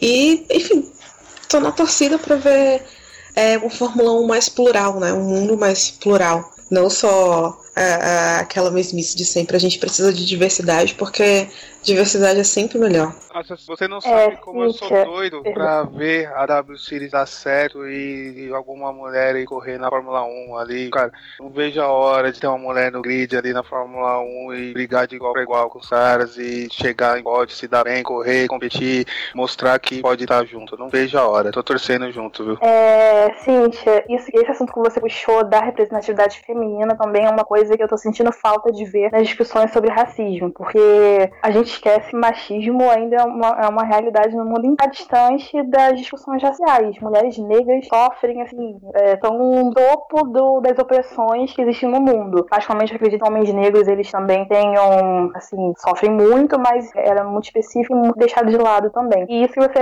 é, falou sobre é, você querer vontade de ver mais mulheres, a questão da, da representação feminina mesmo, me lembrou de que eu, como mulher negra, é, me inspiro em homens negros porque são eles que estão ali. Eu vejo NBA, eu me inspiro no LeBron James, eu me inspiro na galera que tá lá, e no Hamilton agora, no Pascal. Mas peraí, não tem ninguém que seja literalmente como eu. É, eu sou muito fanfeira. Eu adoro escrever histórias e uma das histórias que eu escrevo, muitas delas são de cunho esportivo. Uma, uma delas expressa esse meu anseio, que é sobre uma piloto negra inglesa que ela assim, no Lewis Hamilton pra poder sair ganhando tudo. Porque eu pensei, pô, não tem, então eu vou criar enquanto não aparece. Mas aí eu não parei a existência de uma, uma piloto mulher negra, que é a Naomi Schiff. Ela é de Ruanda, foi criada na África do Sul, infelizmente não conseguiu, é um resultado muito expressivo na categoria e não conseguiu se ficar é, nela para 2020, mas assim, saber a existência dessa mulher, para mim foi um mundo, meu Deus, ela existe, tem uma piloto negra, que fantástico. E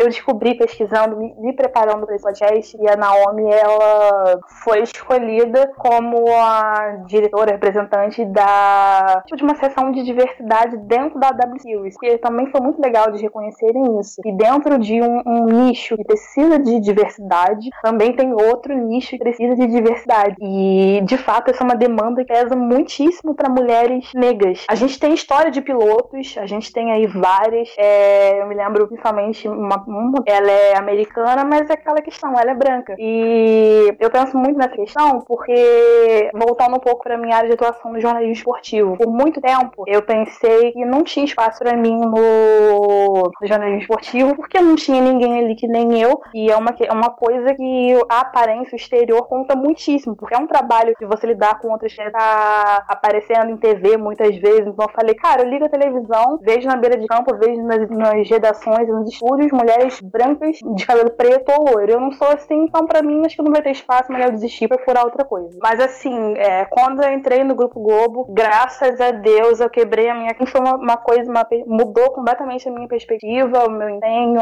as minhas, os meus sonhos. Por um momento eu pensei, ah, se não tem, eu posso ser a primeira. Quando você vê que tem gente igualzinho você ali num lugar que passou por as mesmas coisas que você, a gente viu isso no, no impauto do Globo News no, nesse, nessa última semana, com a Magil falando, com, enfim, com vários jornalistas. Literalmente uma pessoa igualzinha você ali, parece que você te motiva muito mais. E eu, e eu, eu queria também ressaltar isso aqui dentro do automobilismo. Eu acho importante falar a respeito disso, porque foi uma.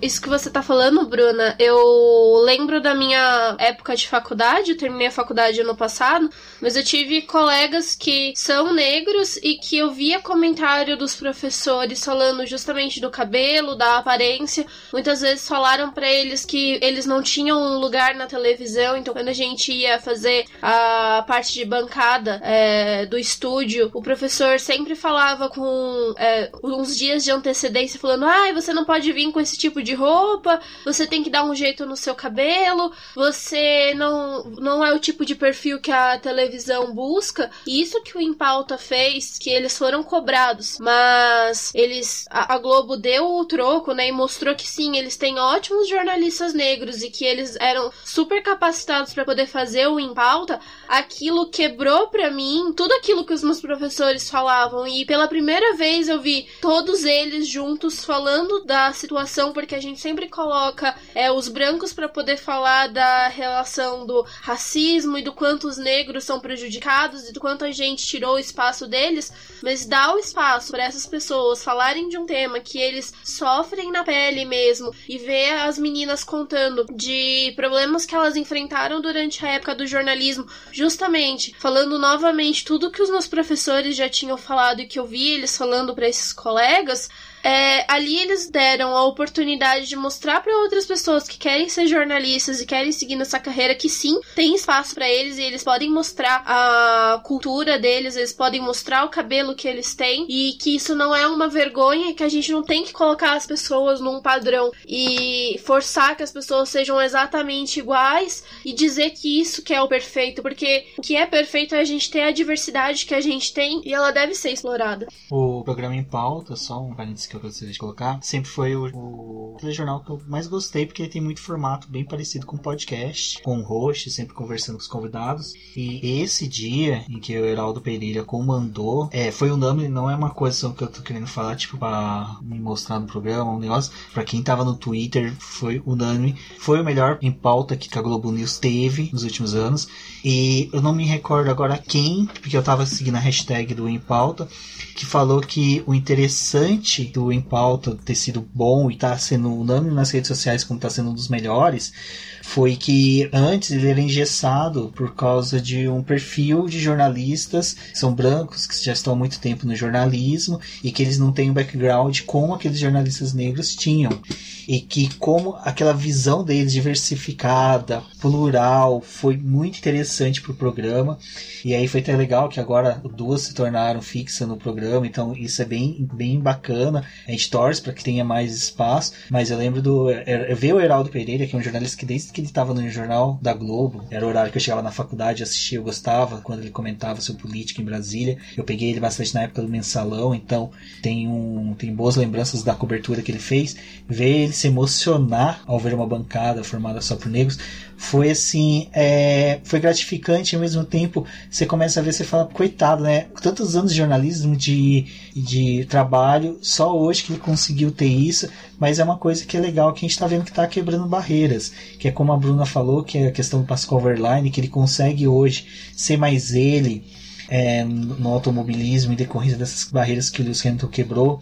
Pascal Verlaine, que hoje eu fiquei muito feliz, que quem acompanha o BBcast sabe que eu sou fã da Porsche, e ver que hoje ele vai, assim, me corrija se eu estiver errado, mas se eu me engano, ele vai para Porsche, então ele saiu da Mahindra, vai para a equipe Porsche, então eu vou ver ele dentro de um carro que eu gosto. E durante a nossa conversa eu fui fazer uma pesquisa sobre ele, eu vi que, cara, nós fomos, eu pelo menos fui uma pessoa que fui é, gratificada por ter visto dois pilotos negros dentro da Fórmula 1 no GP do Brasil. GP de 2016, 2017, quando ele correu com o Lewis Hamilton, eram dois negros no, no autódromo, no, na, na Fórmula 1. E, tipo, a gente, por ter esse misticismo de taxar que negro só é numa tonalidade de cor e não, o outro não, a gente perdeu essa oportunidade de discutir na época a presença dos dois, como era importante essa questão da representatividade deles.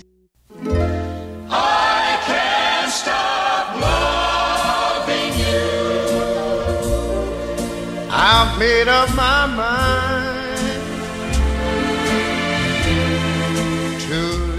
Tecendo um pouco mais sobre Pascal Verlaine, e eu lembro de um, uma época que eu vi, até a Bruna, na época, ficou bem chateada com alguns comentários no Twitter, que era do pessoal dele se redescobrindo, né, Bruno? Com cabelo, com essas coisas, o pessoal tentando diminuir essa. Eu vou usar um termo, não sei se vai estar com a negritude dele, querendo diminuir, falando que não, ele era branco, que ele tinha que alisar o cabelo, que ele não tinha que fazer isso no cabelo, enquanto que o cara tava se descobrindo, o cara tava quebrando barreiras, o cara tava se desconstruindo e construindo uma nova persona muito mais autêntica, verdadeira enquanto que o pessoal estava tentando diminuir. E isso era uma coisa que eu gostaria que vocês comentassem sobre essa questão também da diminuição do perfil de vocês, dos negros na sociedade, como vocês veem isso, já para a gente poder finalizar aqui o programa e um pouco desse preconceito velado, que é como a Cintia falou agora há pouco.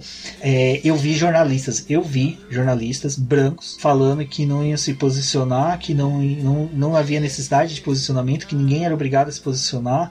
Eu queria saber um pouquinho de vocês talvez de novo, se possível, a gente poder só dar uma requentada nessa discussão sobre essa questão do posicionamento, sobre não se posicionar, sobre ter um preconceito velado e às vezes velar o seu preconceito com essas opiniões de pessoa tem que ter cabelo liso, a pessoa tem que ter uma postura X ou Y. Cara, é uma expressão de racismo, né? O preconceito racial. Você predeterminar como uma pessoa tem que ir ou não, de acordo com os estereótipos da etnia dela, e a partir daí fazer julgamentos, etc. É, eu confesso que o caso do Pachal, é, eu mesma Bruna, é, por muito tempo eu não consegui enxergar ele como negro. Eu via ele como uma pessoa parda, mas eu tinha, eu era adolescente, eu não, não concebia que fora do Brasil, assim, era mais difícil ser pardo. A minha própria consciência racial ainda é bem recente, né, tá sendo construída. E foi, isso foi uma coisa que eu, por ser muito fã dele, por ter me identificado com a personalidade dele também, enfim, pelo, por ele como atleta, eu, era uma briga que eu comprava muito, que as pessoas não queriam aceitar ele como negro e não só não queriam, como queriam porque queriam. Eu já discuti com pessoas por causa disso, porque não, gente, vocês não têm, principalmente vocês que não é, compartilham dessa etnia,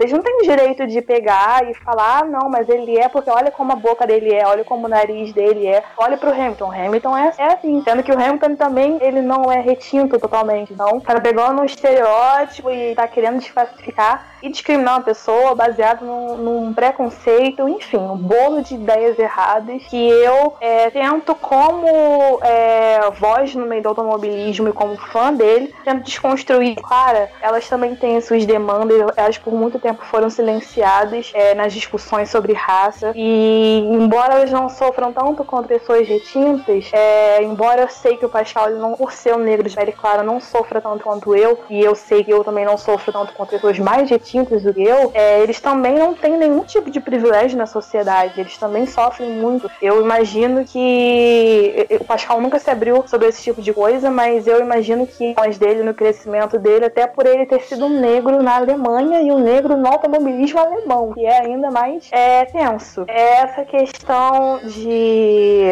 de se posicionar é uma coisa que, inclusive, eu, eu volto a remeter sobre ele, porque o Pascal foi um dos poucos pilotos é, negros que se mantiveram em silêncio até onde eu sei em relação a essa questão. E ele não foi o único atleta é, negro que se manteve é, durante essa onda de manifestação que a morte, o homicídio do George Floyd gerou no mundo inteiro. É, algumas pessoas pessoas é, julgaram, eu lembro que virou super polêmica porque o Felipe Neto, ele é, se achou no direito de apontar o dedo pro Neymar, que é um, um, homem negro, embora ele não se reconheça assim, mas ele é. é e aí muita gente caiu matando em eu falando, pô, você não tem esse direito. E eu compartilho dessa opinião, embora eu acho que é de extrema importância que pessoas é, negras elas estejam falando. Porque, cara, pessoas negras, sejam elas light ou sejam retintas, elas já.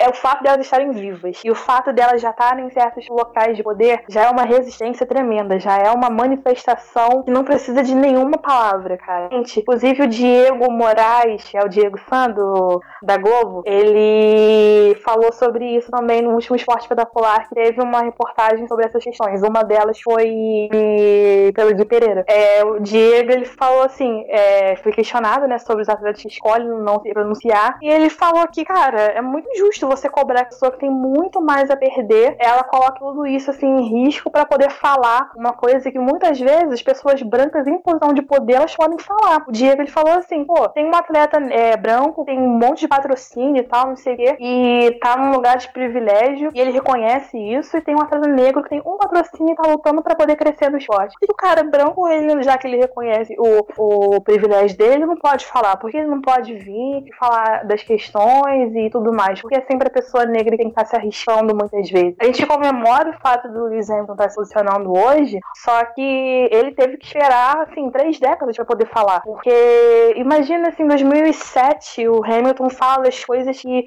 que o Hamilton é ex-campeão. Então, assim, eu entendo, eu fico um pouquinho tristinha em ver pessoas negras não se posicionando, mas eu entendo completamente, eu abraço e sabe onde o sapato aperta mais, cada um tem a sua realidade, é, e cada um sabe também das coisas que tem a perder, e principalmente por causa disso. Falar consciente de que ela é uma pessoa negra, de ela tem que ser ela mesma e das lutas que ela está enfrentando, já é uma manifestação, já é uma expressão de antirracismo e isso para mim já basta. Agora, em relação a pessoas brancas não se posicionando, isso volta àquela discussão que a gente comentou, né? Que você tem que escolher se você está se omitindo ou contribuindo com o racismo, seja de forma é, comedida, de forma é, indireta ou de forma pontual. Eu acho que né, os, os, essa, esses atletas que não se posicionam é bem. É, eu concordo com o que foi dito agora, porque é bem difícil para alguns se posicionarem. E se sentirem que pode perder um patrocínio ou pode ter portas fechadas para ele, que é o que o que foi dito. Por exemplo, o Hamilton em 2007, se ele decide ser o, o porta-voz e começar a, com discursos é, de cobrança do racismo, do que acontece ali dentro da Fórmula 1, era poderia acontecer sim dele ser boicotado, de ir para alguma outra equipe ou de ter contratos é, não renovados para evitar que esse tipo de pessoa que faz barulho ficasse no ambiente, né? Agora, então é até possível sim entender os que ficam quietos, mas eu acho que não deveriam, tá? Porque uma coisa é você se posicionar politicamente, em que uma parte da população vai estar contra o que você está se posicionando, e isso pode não ser visto com bons olhos para patrocinadores, para empregador e todo o ambiente que o cerca. Mas num caso de racismo, é praticamente que o patrocinador vai reclamar que você está se posicionando contra racismo, né? Se existe, obviamente que dentro dos cabeças de algumas empresas aí, temos vários deles que são racistas, mas o cara não vai posicionar a marca dele como racista. Ele é racista, mas o que importa para ele é o dinheiro, né? Então ele não vai, não vai, é, como eu posso dizer, penalizar uma pessoa que ele patrocina, uma pessoa que é um funcionário dele, por a pessoa se posicionar contra racismo. É bem difícil. E contra as pessoas não negras que não se posicionam, aí é o que nós dissemos no comecinho do programa. Quando aquilo não te afeta, é mais difícil de você se indignar, de você querer fazer alguma coisa a respeito, de e aí você acaba se omitindo mesmo. Mas é o que eu tenho percebido de um tempo para cá, desde aquela outra, outro assassinato do, do rapaz americano lá que estava correndo, e agora com esse George Floyd aí, é, que muitos brancos não racistas que estão abrindo a boca também. E isso é importante, é importante porque faz as pessoas pensarem, faz a pessoa que está lá na casa dela falar assim, pô, eu não eu sou branco branco, eu não sofro racismo, mas pô, eu não. Eu também vou engrossar esse couro aí, eu vou colocar alguma coisa na minha rede social, eu vou mostrar alguma forma de apoio, eu vou manifestar junto, algum tipo de coisa. Muita gente não, não tá entendendo ainda o que tá acontecendo. É, eu percebo por algumas postagens em Facebook, redes sociais, amigos meus que eu sei que não são racistas, mas é, posicionando de uma forma, ah, mas toda a vida importa. É, esse negócio de, então é só os negros que tem que, ter, que tem que ser protestados, que tem que ser cuidados. É, não entenderam ainda que o que está acontecendo, né? É lógico que todas as vidas importam. É lógico que não temos só a causa dos negros, nós temos as causas dos índios, a causa das mulheres, a causa dos LGBTs. É, temos diversas causas que temos que lutar por elas, mas a que está em pauta no momento é a causa antirracismo. Então eles vão ter que entender e gostaria muito de colocar na cabeça deles. Gostaria muito que eles pudessem dar um esse podcast aqui para eles ouvirem. É, gostaria muito que eles ouvissem o lado de outras pessoas para entenderem o que realmente está acontecendo. Né? A questão de que vidas negras importam mais que as outras. É que nesse momento nós estamos falando das vidas negras que estão sendo ceifadas sem o mínimo.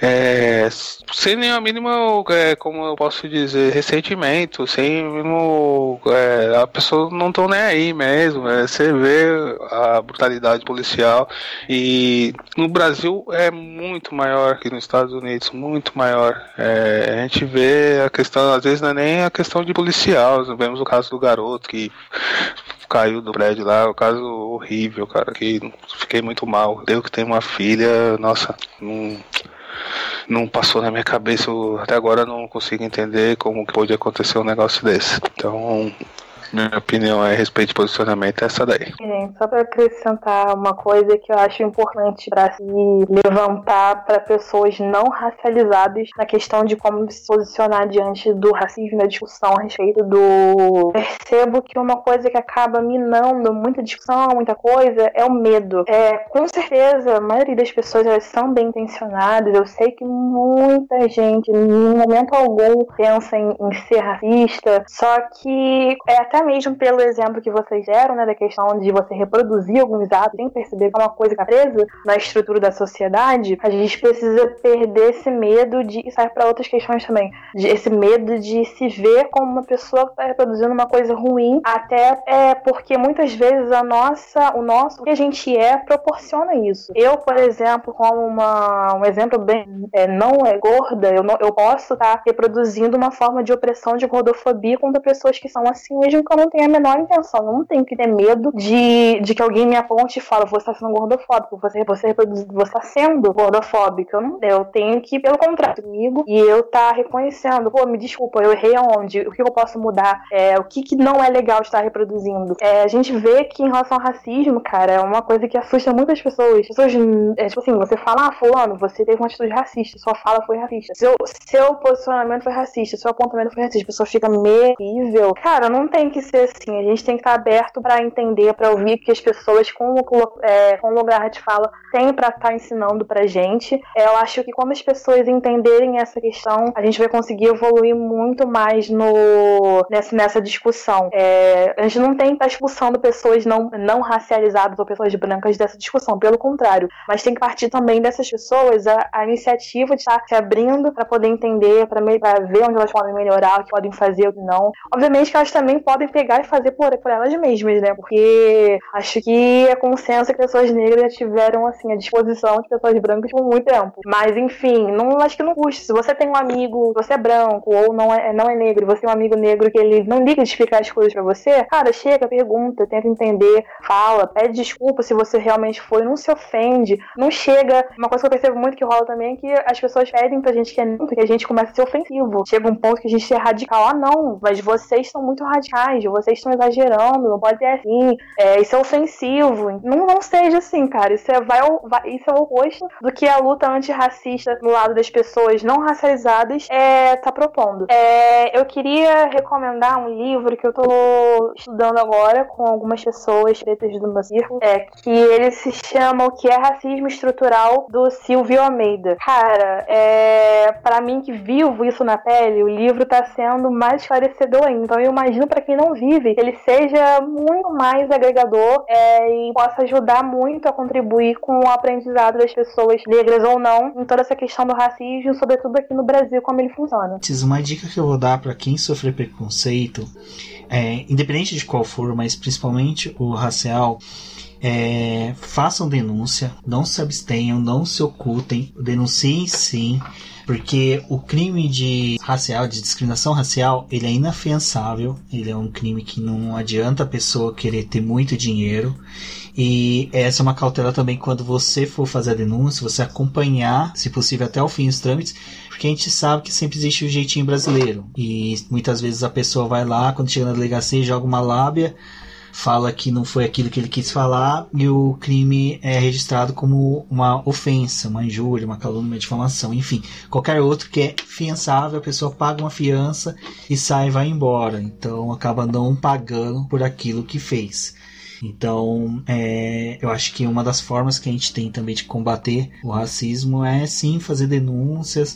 Às vezes você viu que, às vezes, conversar com a pessoa é, é uma cautela melhor que fazer denúncia, mas só que sempre que possível é crime, gente. Não adianta, é indiscutível. A gente tem a Bruna acabou de falar de livro aqui, a gente tem um semestre inteiro na faculdade de Direito só para falar de crimes raciais, crimes desse tipo, porque é pesadíssimo e ele é inafiançável não pelo Código Penal, ele é inafiançável pela Constituição Federal, que é uma causa pétrea, ou seja, somente uma revolução poderá derrubá-la.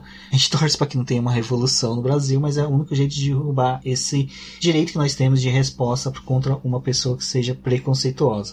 Bom, eu finalizando aqui o cast, eu adorei a participação de todos, foi fenomenal.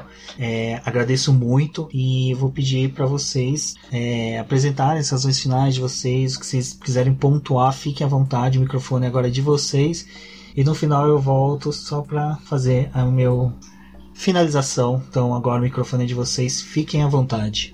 É, galera, queria antes de tudo agradecer pelo espaço. É minha primeira vez com podcast, então eu entrei num, num mar obscuro sem saber o que me esperava e foi uma experiência muito legal. Eu pude ser eu, ou seja, tagarela. E, enfim, agradeço muito, espero que seja muito agregador para quem for ouvir, que também tenha sido para vocês. Não sei de tudo, tô longe de saber, tô aprendendo muita coisa, mas espero que o que eu sei possa ter sido proveitoso para vocês e garanto também que as discussões que vocês levantaram também foram muito proveitosas para mim. E é, você mencionou lá no início também sobre a liberação dos meus chefes e foi tudo muito tranquilo, todo mundo é muito fofinho. Eu queria destacar isso. E eu não sei se vocês vão ouvir isso, mas eu queria agradecer a todo mundo lá do que trabalha comigo na Globo para eles serem sempre muito fofinhos e se importarem muito com essa questão que é tão importante para mim e também para outros como eu na comunicação. Valeu, gente. Beijo. Sem citar nome, eu vou te fazer uma perguntinha. Você trabalha com estagiário? Sim, eu sou estagiária específica do, do estagiário.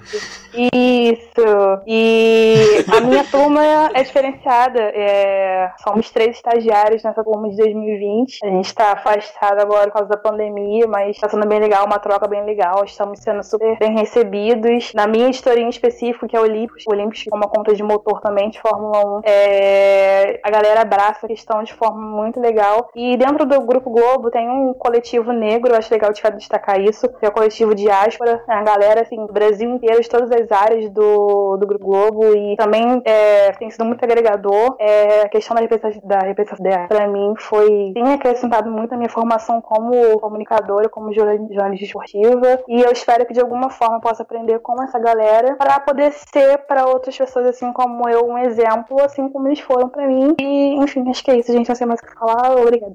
Bom, eu queria agradecer primeiramente ao Rubens e a Débora aí, com o casal do baralho, que eu gosto muito, pela oportunidade aí de ter nos proporcionado poder eu colocar um pouco pra fora do que a gente sente, do que a gente passa, do que a gente vive, do que tá acontecendo. É, eu fico muito grato mesmo de você estar dando esse espaço aí pra nós. É, as meninas também, super legal ter falado com vocês.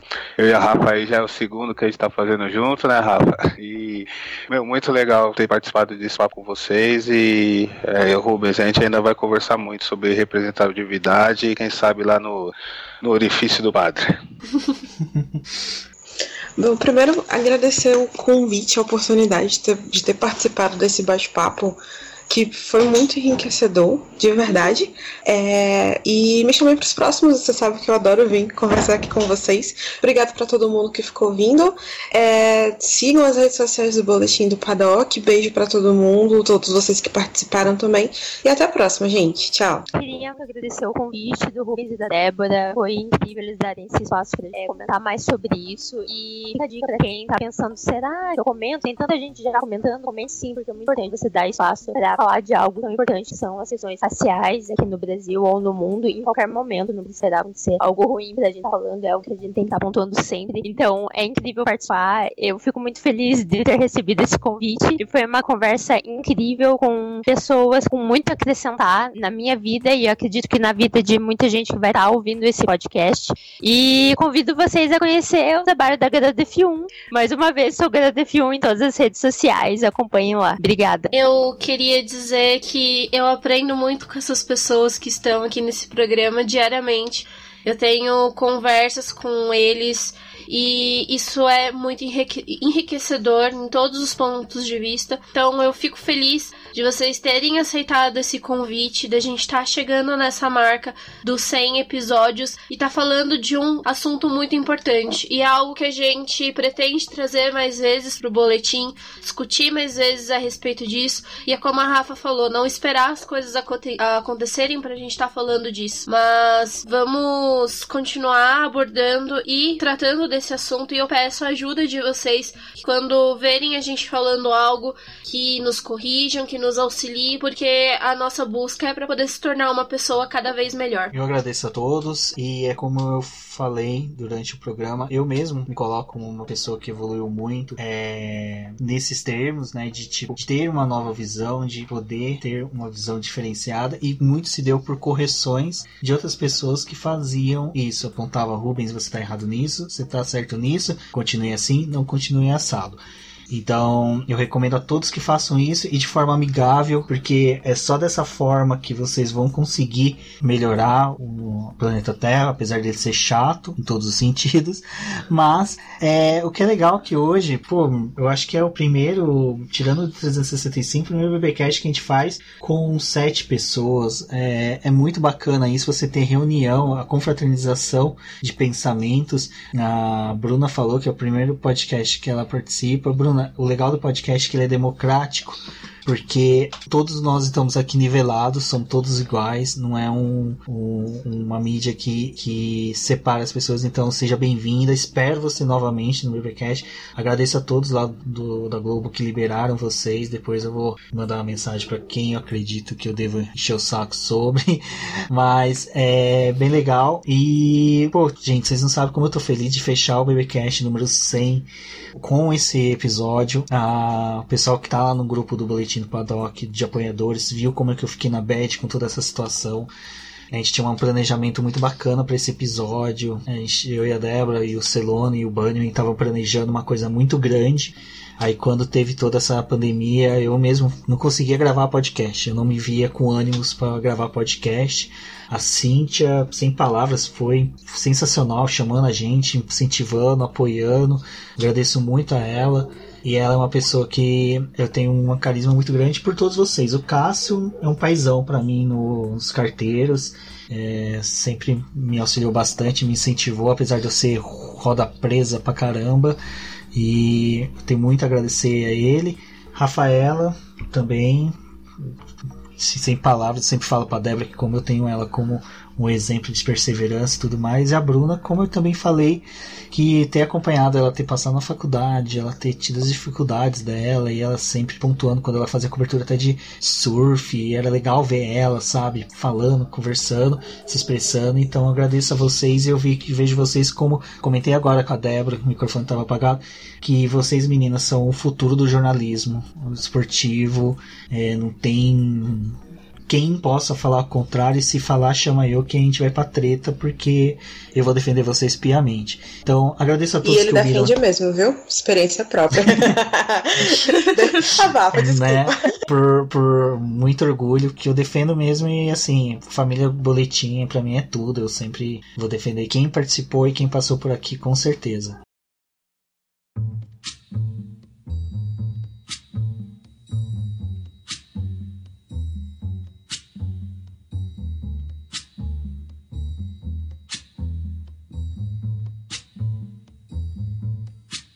When the night has come